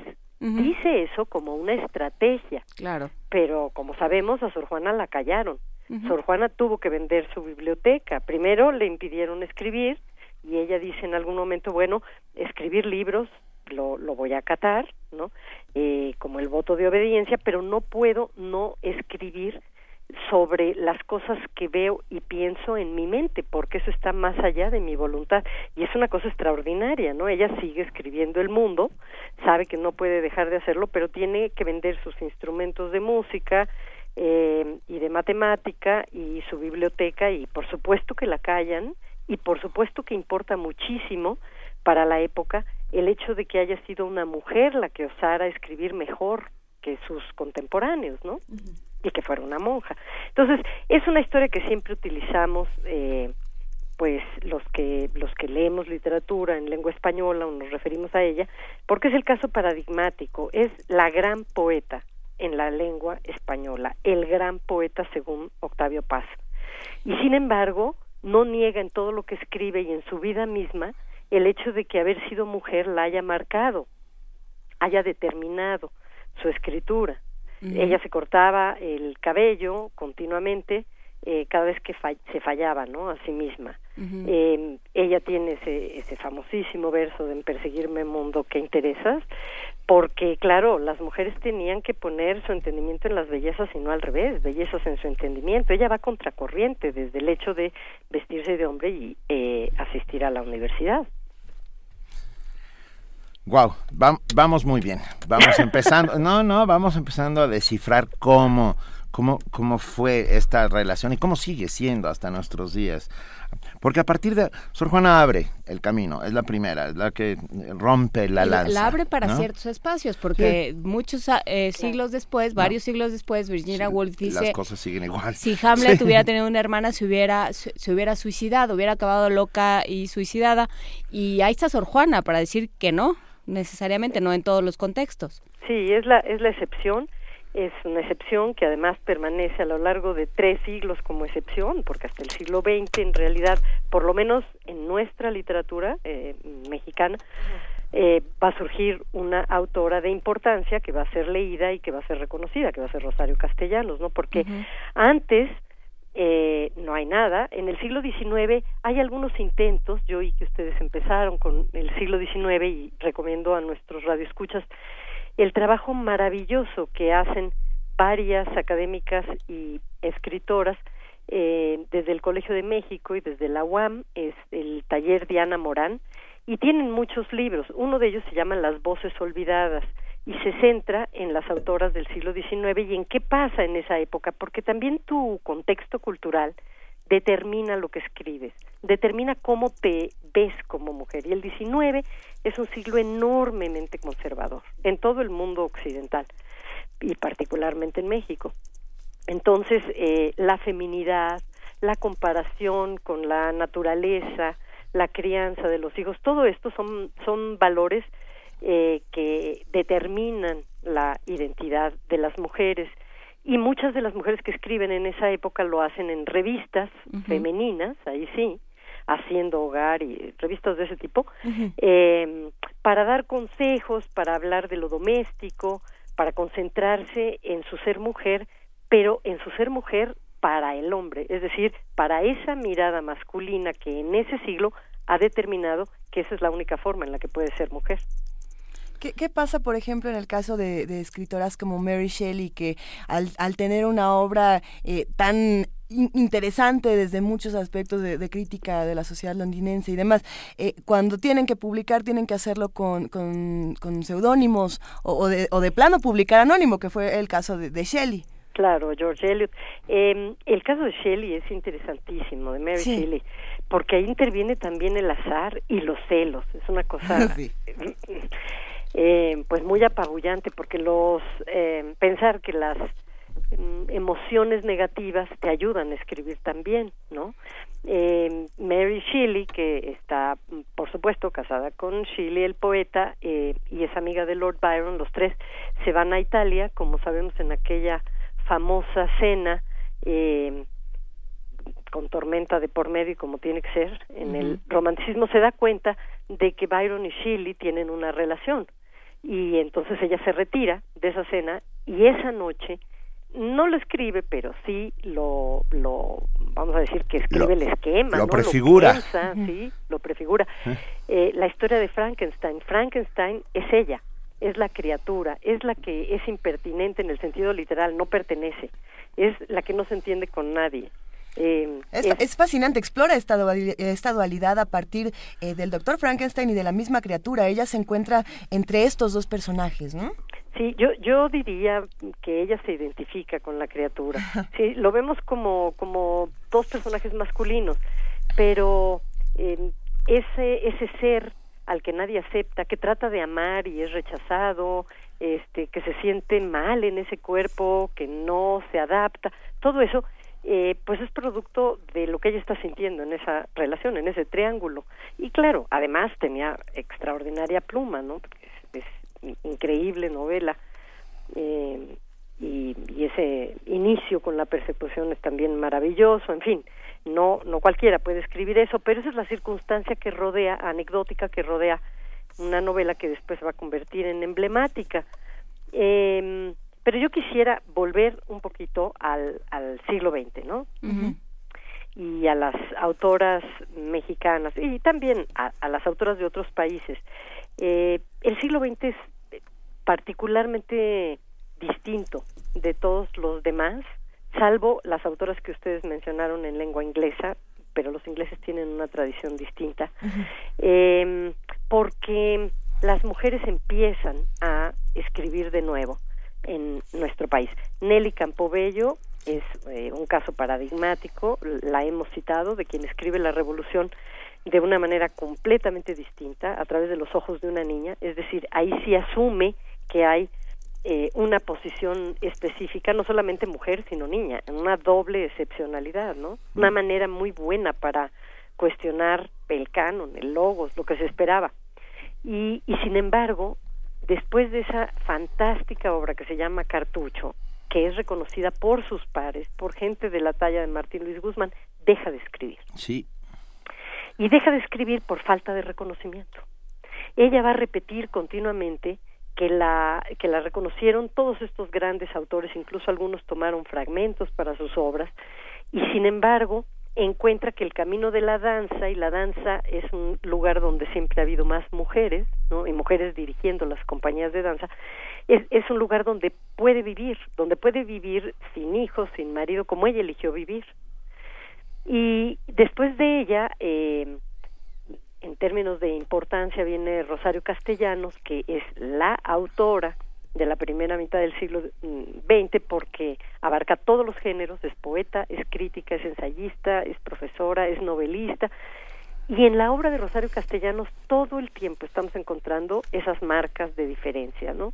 En Balún Canán eh, siempre vemos como la niña protagonista se duele de haber deseado la muerte de su hermano porque es el favorito y cuando el hermano se muere pues ella siente una culpa horrible porque cree que produjo esa muerte y siempre se va a sentir también este pues no querida eh, escucha una frase del padre que, le dice a la madre cuando muere el hermano ahora sí no tenemos ya nadie por quien luchar eh, ella lo oye y eso va a marcar toda su obra. La obra de Rosario es doliente absolutamente doliente no su, su mejor poema que es Lamento de Dido es terriblemente doliente y eh, escribe todo el tiempo. Esta es una cosa también muy impresionante. Es una escritora, entre comillas, profesional, en el sentido de que es rec reconocida, editada, leída, pero siempre estamos viendo desde su tesis de licenciatura cómo las mujeres son incapaces, impertinentes, inferiores a los hombres, pero bueno, que ella hace su mejor esfuerzo, como que escribe pidiendo perdón, ¿no? Y muchas de las poetas del siglo XX en América Latina, desde Gabriela Mistral con todo y que fue premio Nobel, la maestra, siempre está hablando de esta eh, diferencia, de esta incapacidad. Ella se ve como el sauce al que el río, que no puede alcanzar nunca el río que se va. Eh, Delmira Agustini, pues es súper sufridora. Eh, varias de las... María Elena Walsh, es que... Bueno, y las suicidas, Claro, ¿verdad? claro, todas las... Alfonsina Storni. Alfonsina Storni, que, que se entrega al mar, Eh. se muere. Eh, grandes, grandes autoras argentinas, chilenas, etcétera. Eh, y, es, y es la época de las poetas suicidas. Terminan muertas. O se dejan morir o, o eh, definitivamente se matan, ¿no? Y, y esto tiene que hablar necesariamente de su condición de mujeres, a fuerza, tiene que tocarla. Eh, en algunos casos es declarada la razón del suicidio, en otros no. Y ahí sí podemos volver incluso a Virginia Woolf. Se quebró, ¿no? Se suicidó. Y también podríamos hablar de Silvia Plath. En, en, en, en La campana de cristal de Jarvel, pues habla también de, de su fragilidad ante el mundo, y, esto va a acompañar a casi todas las autoras de la primera mitad del siglo XX en los distintos lugares.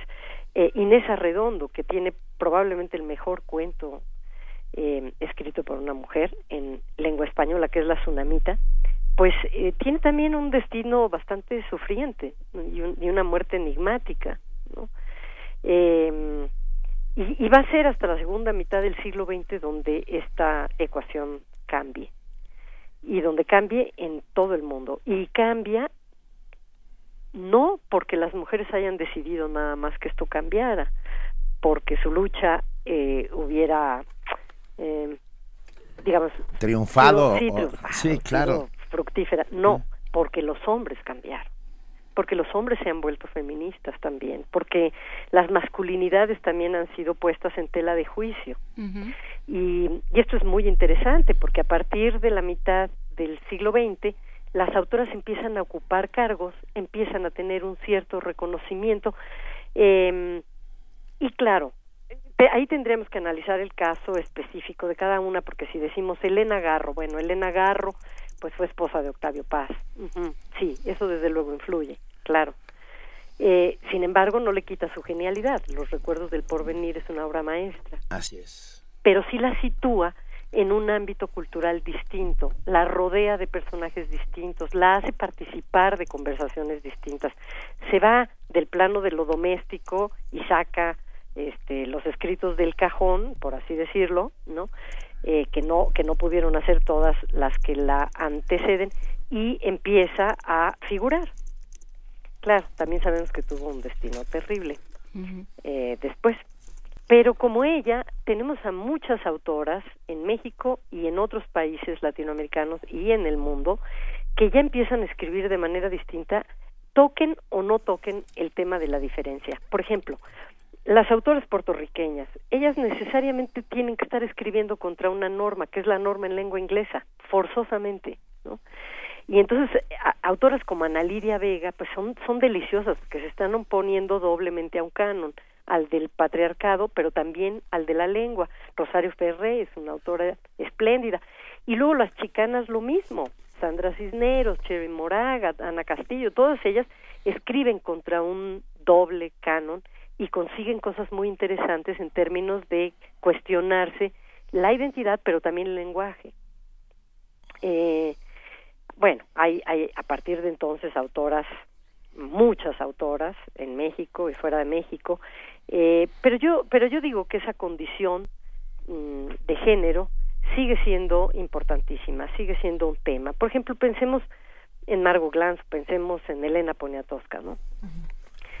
Eh, ya no sé si funciona para ellas esa frase de Rosario Castellanos, lapidaria, que es mujer que sabe latín, ni tiene marido, ni tiene buen fin. Eh, ellas tienen buen fin, por supuesto. Eh, son extraordinariamente reconocidas y son muy leídas, pero también hablan contra ese canon. Tienen una mirada oblicua, una mirada distinta hacia el cuerpo, desde el cuerpo y hacia la historia, en el caso de Elena, ¿no? Sí. Hacia- Yo, Sí. yo pondría, lo que problematizaría, digamos, sería el, el concepto de fin, ¿no? Pensando en, en qué entendemos por, Por el buen fin. del porque una Rosario. mujer tenga buen fin, Claro. ¿no? Pensando en que tenga hijos, que tenga alguien que la proteja, un marido que la cuide, no uno que le pegue como Octavio Paz y todas estas cosas, ¿no? En el caso del buen fin, Elena Poniatowska es el premio Cervantes, ¿no? Pues es que el fin lo podemos poner en distintas metas. Claro. Es Yo que diría ese es una buena buen vida, una Ese es vida el tema. la elección propia de su destino, sin que nadie se los esté eligiendo a ellas, ¿no? Claro. El reconocimiento, el poder escribir de lo que se les da la gana y hacerlo espléndidamente. Bueno, cité a ellas dos, podía haber citado a muchas más que están escribiendo ahora y a, y a autoras mucho más jóvenes también, pero me interesa tocar, por ejemplo, un, un tema de la excepción muy interesante para mí en lengua inglesa. Hay una autora que se llama Lionel Shriver, que es, es portentosa. Y esta autora tiene una novela, tiene varias, pero una fue muy famosa y también se llevó a la pantalla y se llama Tenemos que hablar de Kevin. Ya. Eh, esta autora pertenece a un, a un grupo a- de- autodenominado Child Free Women, ¿no? Mujeres que no tienen hijos por elección. Es decir, la primera vez que asumen, como desde los 70, eh, las mujeres, algunas mujeres, que no quieren tener hijos. No, no que no pueden. Ella dice, yo tengo las condiciones económicas, tengo la pareja, lo que no tengo son las ganas y es perfectamente legítimo. Y además me voy a dar el lujo, bueno, ya estoy parafraseándola porque no lo dice así eh, tampoco, pero así me imagino que lo dice, de escribir contra la idea de que existe tal cosa como el instinto materno. Y escribe esta novela que se llama Tenemos que hablar de Kevin, que es un cuestionamiento muy fuerte sobre el hecho de si en verdad desde que nace el bebé hay automáticamente una entrega y una un deseo de ser abnegado y de renunciar a la propia vida o si empieza entonces un conflicto también en el que tienes que ceder, en el que tienes que limitarte, en el que tienes que renunciar y en cierta forma matar una parte tuya para que eh, la otra viva. Pero hay, pero hay quienes deciden no hacerlo y quienes no quieren hacerlo. Y entre ella, entre ellas, entre este grupo mm, al que, pues digamos que preside Lionel Shriver, hay, hay otros más. Hay, hay, este, hay quienes dicen qué paradoja. Eh, nosotras decidimos no tener hijos por las razones que fueren y además somos autoras de muchos libros muy prolíficas pues, porque es un hecho que pueden viajar más, tienen más tiempo para ellas, etcétera, son independientes. Pero qué paradoja, vivimos en una época donde la longevidad ha hecho que nosotras que no quisimos tener hijos, hablo por ellas, para quien acabe de encender la radio, eh, tenemos que cuidar a nuestros padres. Y eso también es un problema que tiene que ver con el género y que Claro. es muy interesante. Muy. que no entra den- en las discusiones de los autores, ¿no? Hay géneros femeninos, Rosa, a estas alturas podemos hablar de géneros que son que ¿Que le pertenecen a las mujeres. Mm, a ver, eh, no sé si entiendo bien tu pregunta, pero entiendo que va como por el lado de género no masculino y femenino. No, no, no, sí, géneros Sí, literarios. este. Mm, Bueno, mira, yo creo, creo, porque yo no tengo la última palabra, por lo que yo he estudiado, que en distintas épocas las mujeres han abordado eh, la literatura de formas específicas que no la han abordado los hombres. Por ejemplo, cuando hablan de las mujeres del 19, eh, los epistolarios, el género sentimental, pero estas finalmente son también clasificaciones masculinas. Esto es interesante, ¿no? Eh, aún en términos de la academia son eh, pertenecen a un canon masculino que ha decidido dividir así la literatura. Yo no creo que haya géneros, yo creo que hay rasgos. Y que puede haberlos o pueden no haberlos.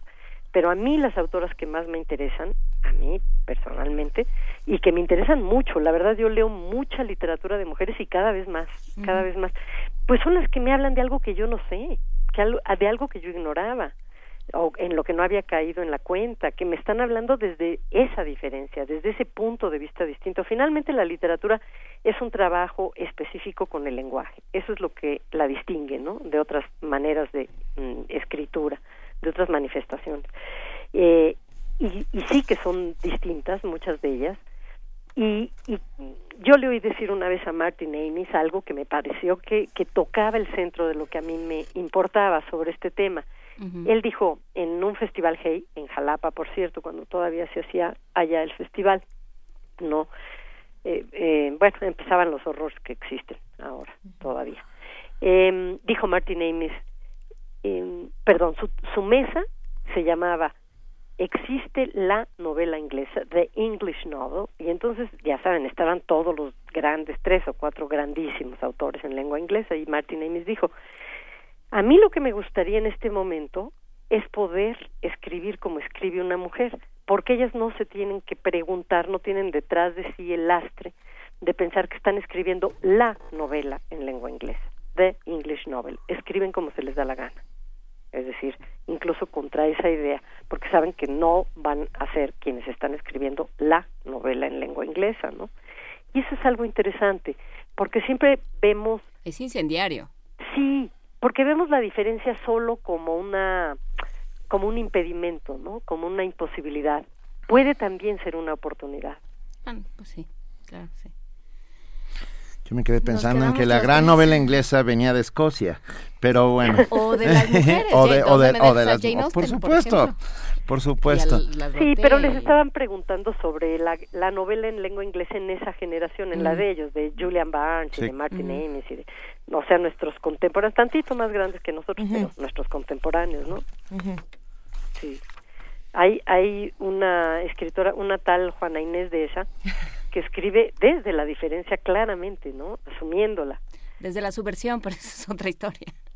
Pero, pero la subversión es parte de la Claro. diferencia. Ah, yo también escribo desde la subversión, pero Y, y yo creo que ese es, ese es este mm, pues esa es una, una manera mucho más interesante que hacer una literatura complaciente o que imitar o que querer es- escribir a la manera de o que querer escribir para tener tal y cual reconocimiento o tales lectores. Yo creo que así pierde toda su pierde todo su chiste, ¿no? Sí. No, claro, y entras dentro del el, can- el colonialismo y el canon, ¿no? Entonces sí, bueno, pues voy a, a mí me, lo que me toca es hacer esto porque este lugar ocupo dentro de, de la jerarquía. Pues sí, y deja de descubrirte cosas la escritura, que, que Ujú. si algo tiene de poderoso es eso, que, que aprendes cosas que tú mismo no sabías, aunque tú estés escribiendo. Va- ¿Vas a la Filey, Rosa Beltrán? Voy a la Filey, sí voy. ¿Ya te vas mañana, hoy? No. Sí, ya me voy al rato. Ah, ok. ya me voy al rato porque la Filey eh, empieza con el eh, premio que le otorgan este año a Juan Villoro, Claro. Eh, excelencia en las letras, José José Emilio Pacheco. Pacheco. Ajá. Y este y vamos a estar en esa mesa hablando de la de la crónica. Bueno, pues nos veremos mañana en Mérida.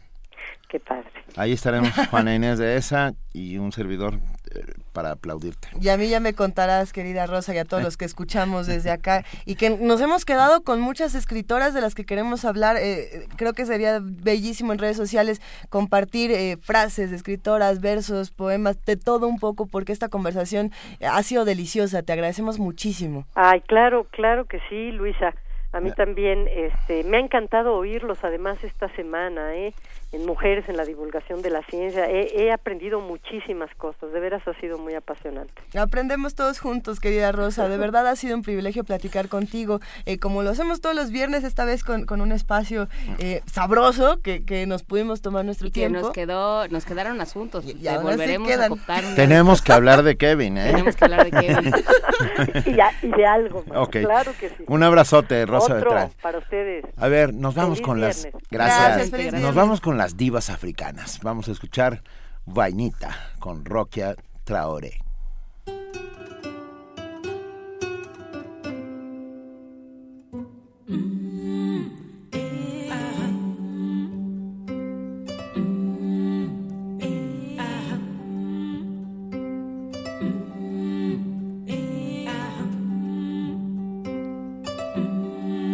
Juanita,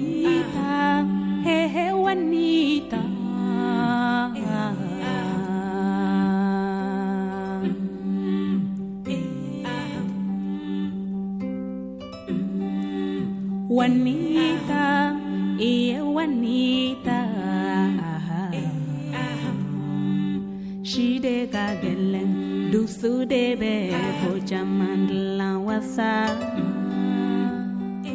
Wasa, ala de yoki. Makoro baloya, do azokele. Uko ala de son, she janiken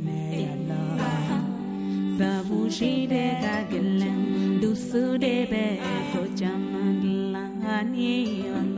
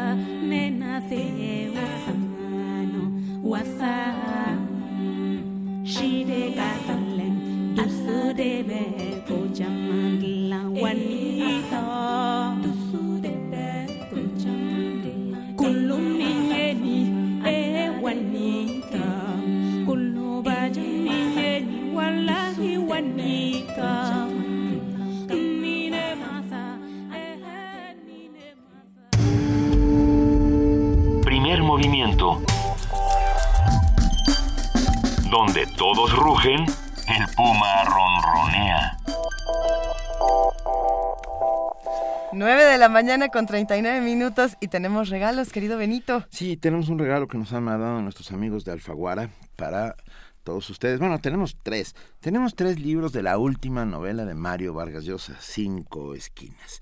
Una novela erótica que se convierte en thriller. El premio Nobel de Literatura vuelve a sorprender, dice el cintillo de esta nueva novela de Mario Vargas Llosa. Ah, A ver, si les cae bien o mal, Vargas Llosa es lo de menos con, con lo o sea, a Vargas Llosa no hay que juzgarlo, hay que leerlo.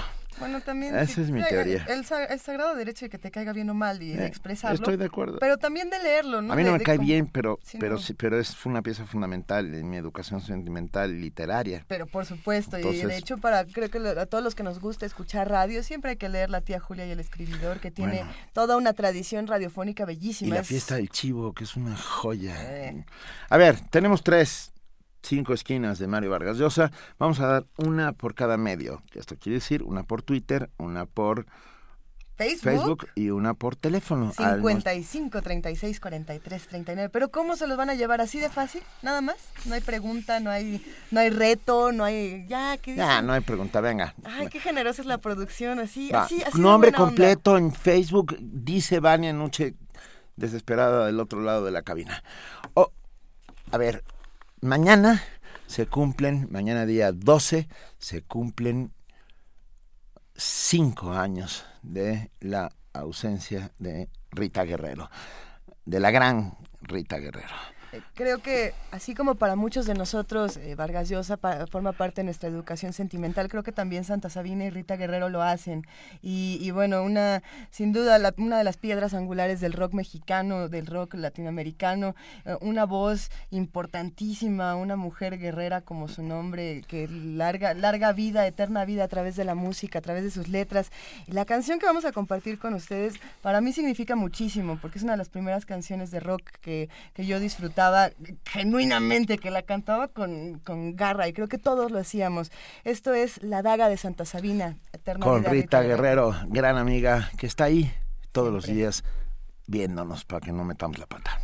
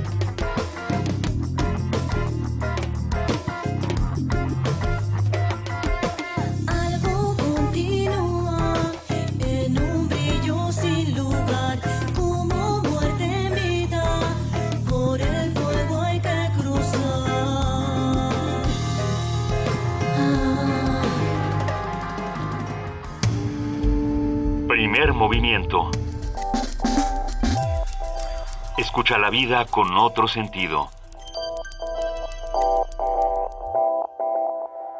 ¿Qué tal Rita Guerrero? Muy bien. Hay, déjame contarte, hay un sitio mágico en el centro de la ciudad, porque luego decimos que está en el norte y nos caen todos lo- los amantes del GPS. Sí, no, bueno, eso- que, que si Tlatelolco estaba al norte de la Patagonia, que si, que si Chopo estaba al sur de, de Va, hay un- Canadá. Hay un, sitio mágico en el centro norte de la Ciudad de México llamado el Museo Universitario del Chopo, en donde suceden cosas sorprendentes. Es una enorme casona en donde eh, la dentro está lleno de imaginación, de, de inteligencia. De una oferta cultural que no se encuentra en ninguna Así otra es, parte. De sorpresas.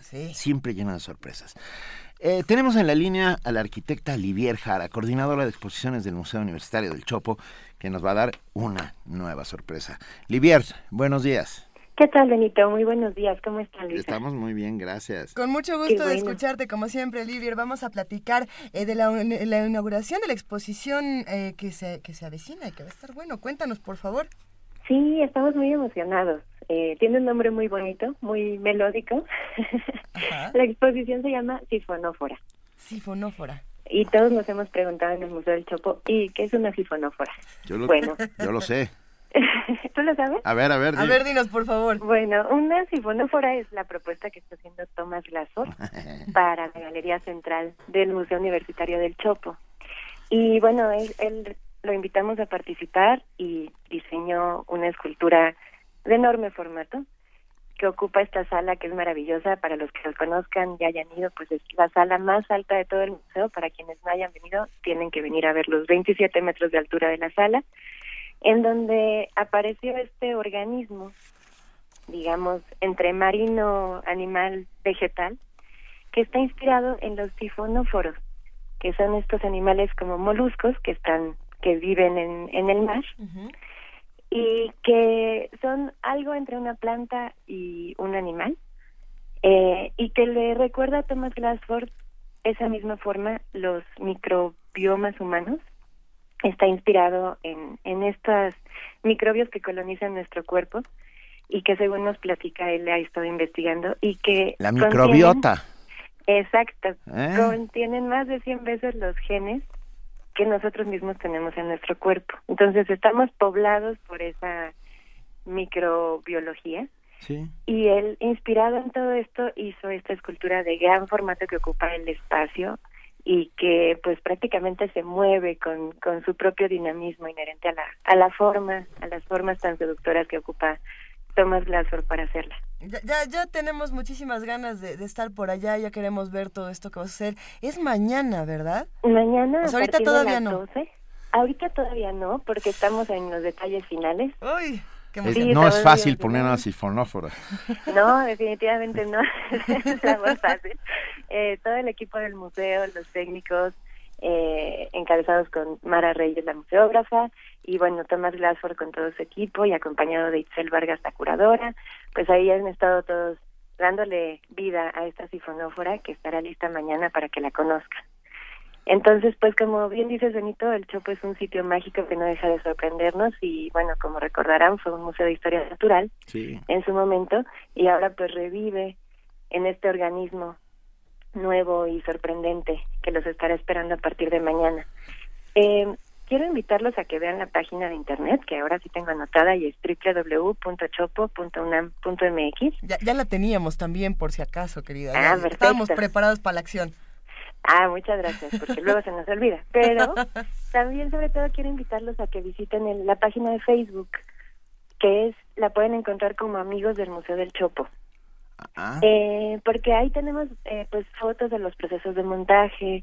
También nos, nos encanta que pues nuestros amigos y colaboradores nos pongan sus propias fotos, su mirada de lo que se encuentran cuando van al museo. Y creo que esta instalación espectacular de Thomas Glassford, uno de los artistas pues más destacados de su generación, eh, que aunque él es de Texas, ya es un mexicano adoptado que vive y trabaja aquí en México, ¿no? Entonces creo que es una gran oportunidad de ir a ver esta pieza majestuosa que se está formando ahí. Aquí estamos viendo unas imágenes de diferentes exposiciones y también estamos viendo ya cómo se va a poner eh, to- todo este asunto. Se ve buenísimo. Estamos precisamente en Facebook, en Amigos del Museo del Chopo. Ahí, Así ahí es. podemos encontrar todas estas imágenes para que se nos antoje todavía más estar con ustedes mañana. Ya nuestra compañera Vania Noche lo comparte en redes sociales para que todos nos acerquemos a la página de Facebook, a chopo.unam.mx y también tienen Twitter. Así es, también tenemos Twitter que es arroba Museo del Chopo y de verdad que nos encanta recibir las fotos que que nuestros amigos y visitantes nos mandan. Entonces, pues ojalá que recibamos muchas visitas a la sifonófora y nos cuenten su impresión de qué se siente estar al lado de este microbioma gigantesco que está ocupando la galería central de, del Museo del Chopo. Venga, nos, nos gusta. Mañana a partir de las 11 pueden ustedes ir a ver. De las 12, Benito. De las 12, perdón. Nosotros queremos llegar ya desde ahorita, por favor. Bueno, por Entiéndeme. favor. Realmente nos entusiasma muchísimo y queremos agradecerte como siempre, porque el Museo del Chopo tiene una alternativa que ningún otro espacio. Eh, está, está repleto de personas jóvenes que siempre tienen nuevas propuestas, eh, de, de los, de los más conocedores. De verdad, un, un gran esfuerzo que admiramos y agradecemos aquí. No, pues pues, muchas gracias. Es, es un honor ser parte del equipo del Museo del Chopo y pues bueno, los esperamos ahí. Este, este, estamos muy emocionados y estaremos listos mañana para recibirlos. Venga, un abrazote. Igualmente. muchas gracias. Que muy bien. Hasta luego. Hasta luego. Primer movimiento. Donde la raza habla.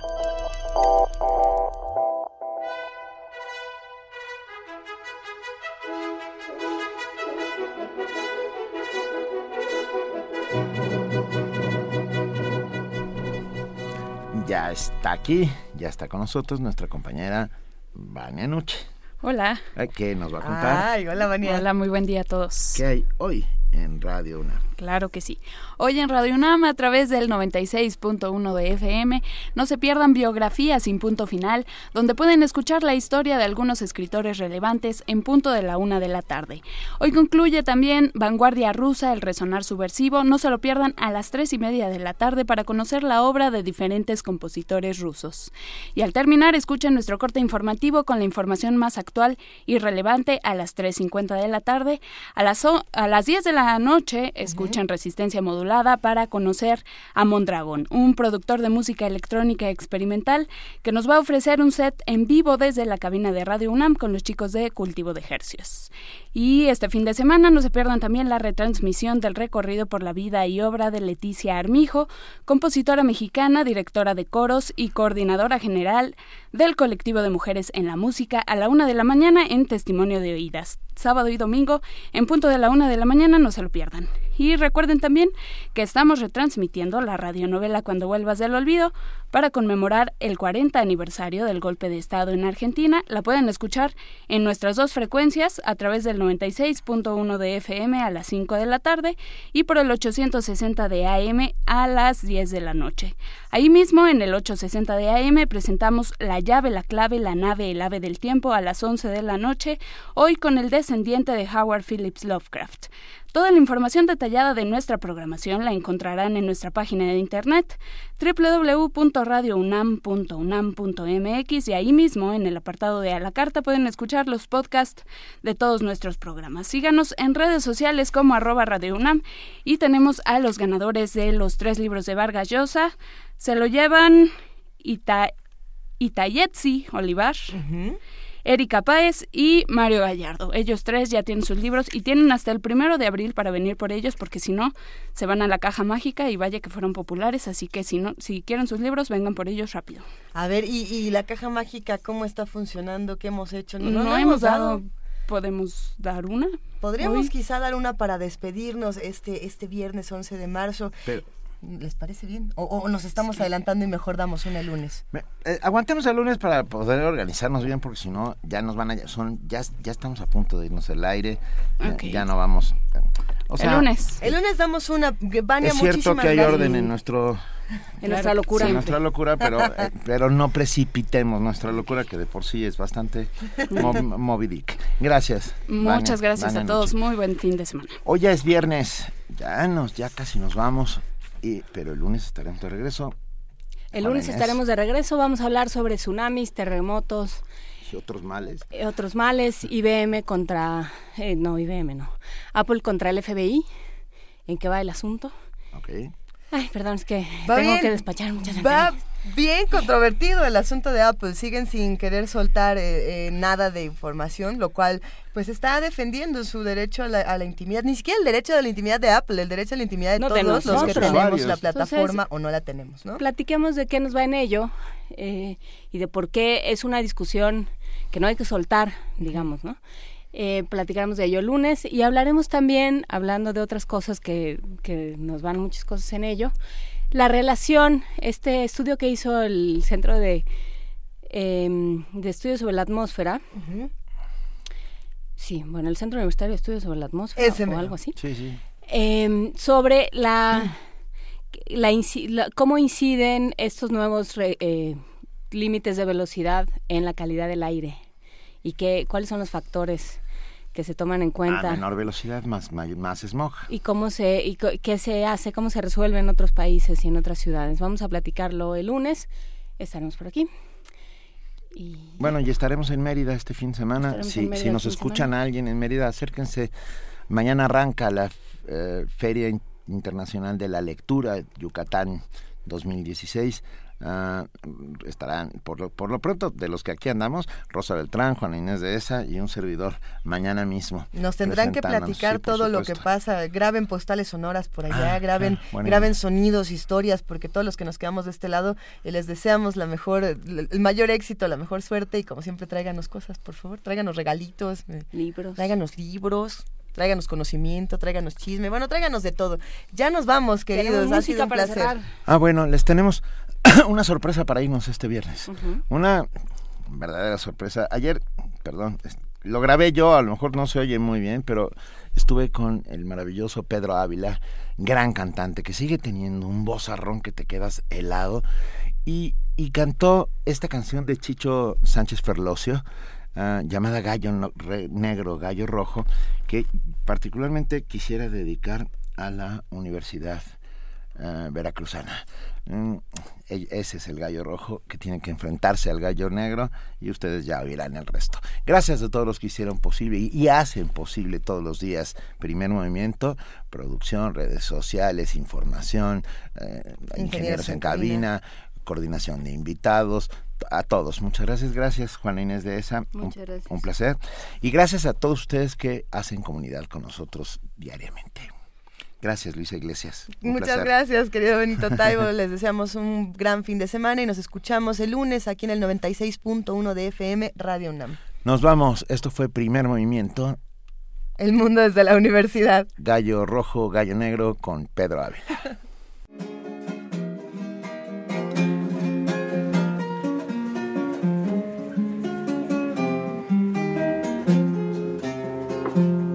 Cuando canta el gallo negro, es que ya se acaba el día.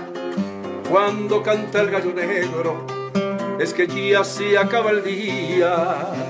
Si cantara un gallo rojo, otro gallo cantaría. Si cantara un gallo rojo, otro gallo cantaría. Si es que yo miento, la canción que yo canto la lleva el viento. ¡Ay, qué desencanto! Si se llevara el viento lo que yo canto.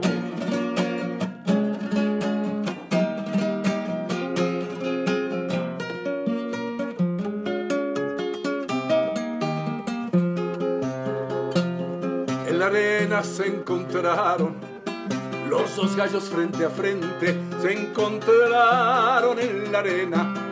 Los dos gallos frente a frente. El gallo negro era grande, pero el rojo era valiente.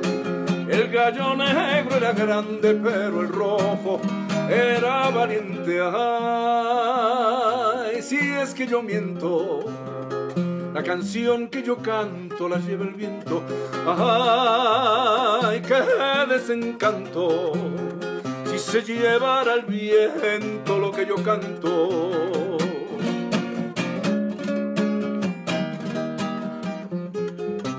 En la arena se enfrentaron, el negro atacó primero.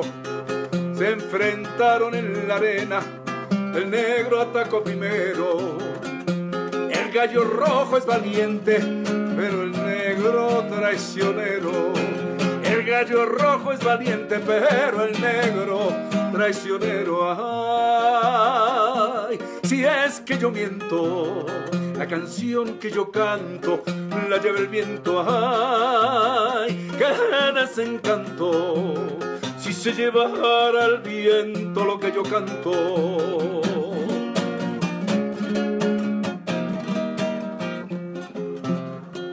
Gallo negro, gallo negro, gallo negro te lo advierto, gallo negro, gallo negro, gallo negro te lo advierto. No se rinde un gallo rojo más que cuando está ya muerto. No se rinde un gallo rojo más que cuando está ya muerto. Ay, si es que yo miento, la canción que yo canto la lleva el viento. Ay, qué desencanto si se llevara al viento lo que yo canto.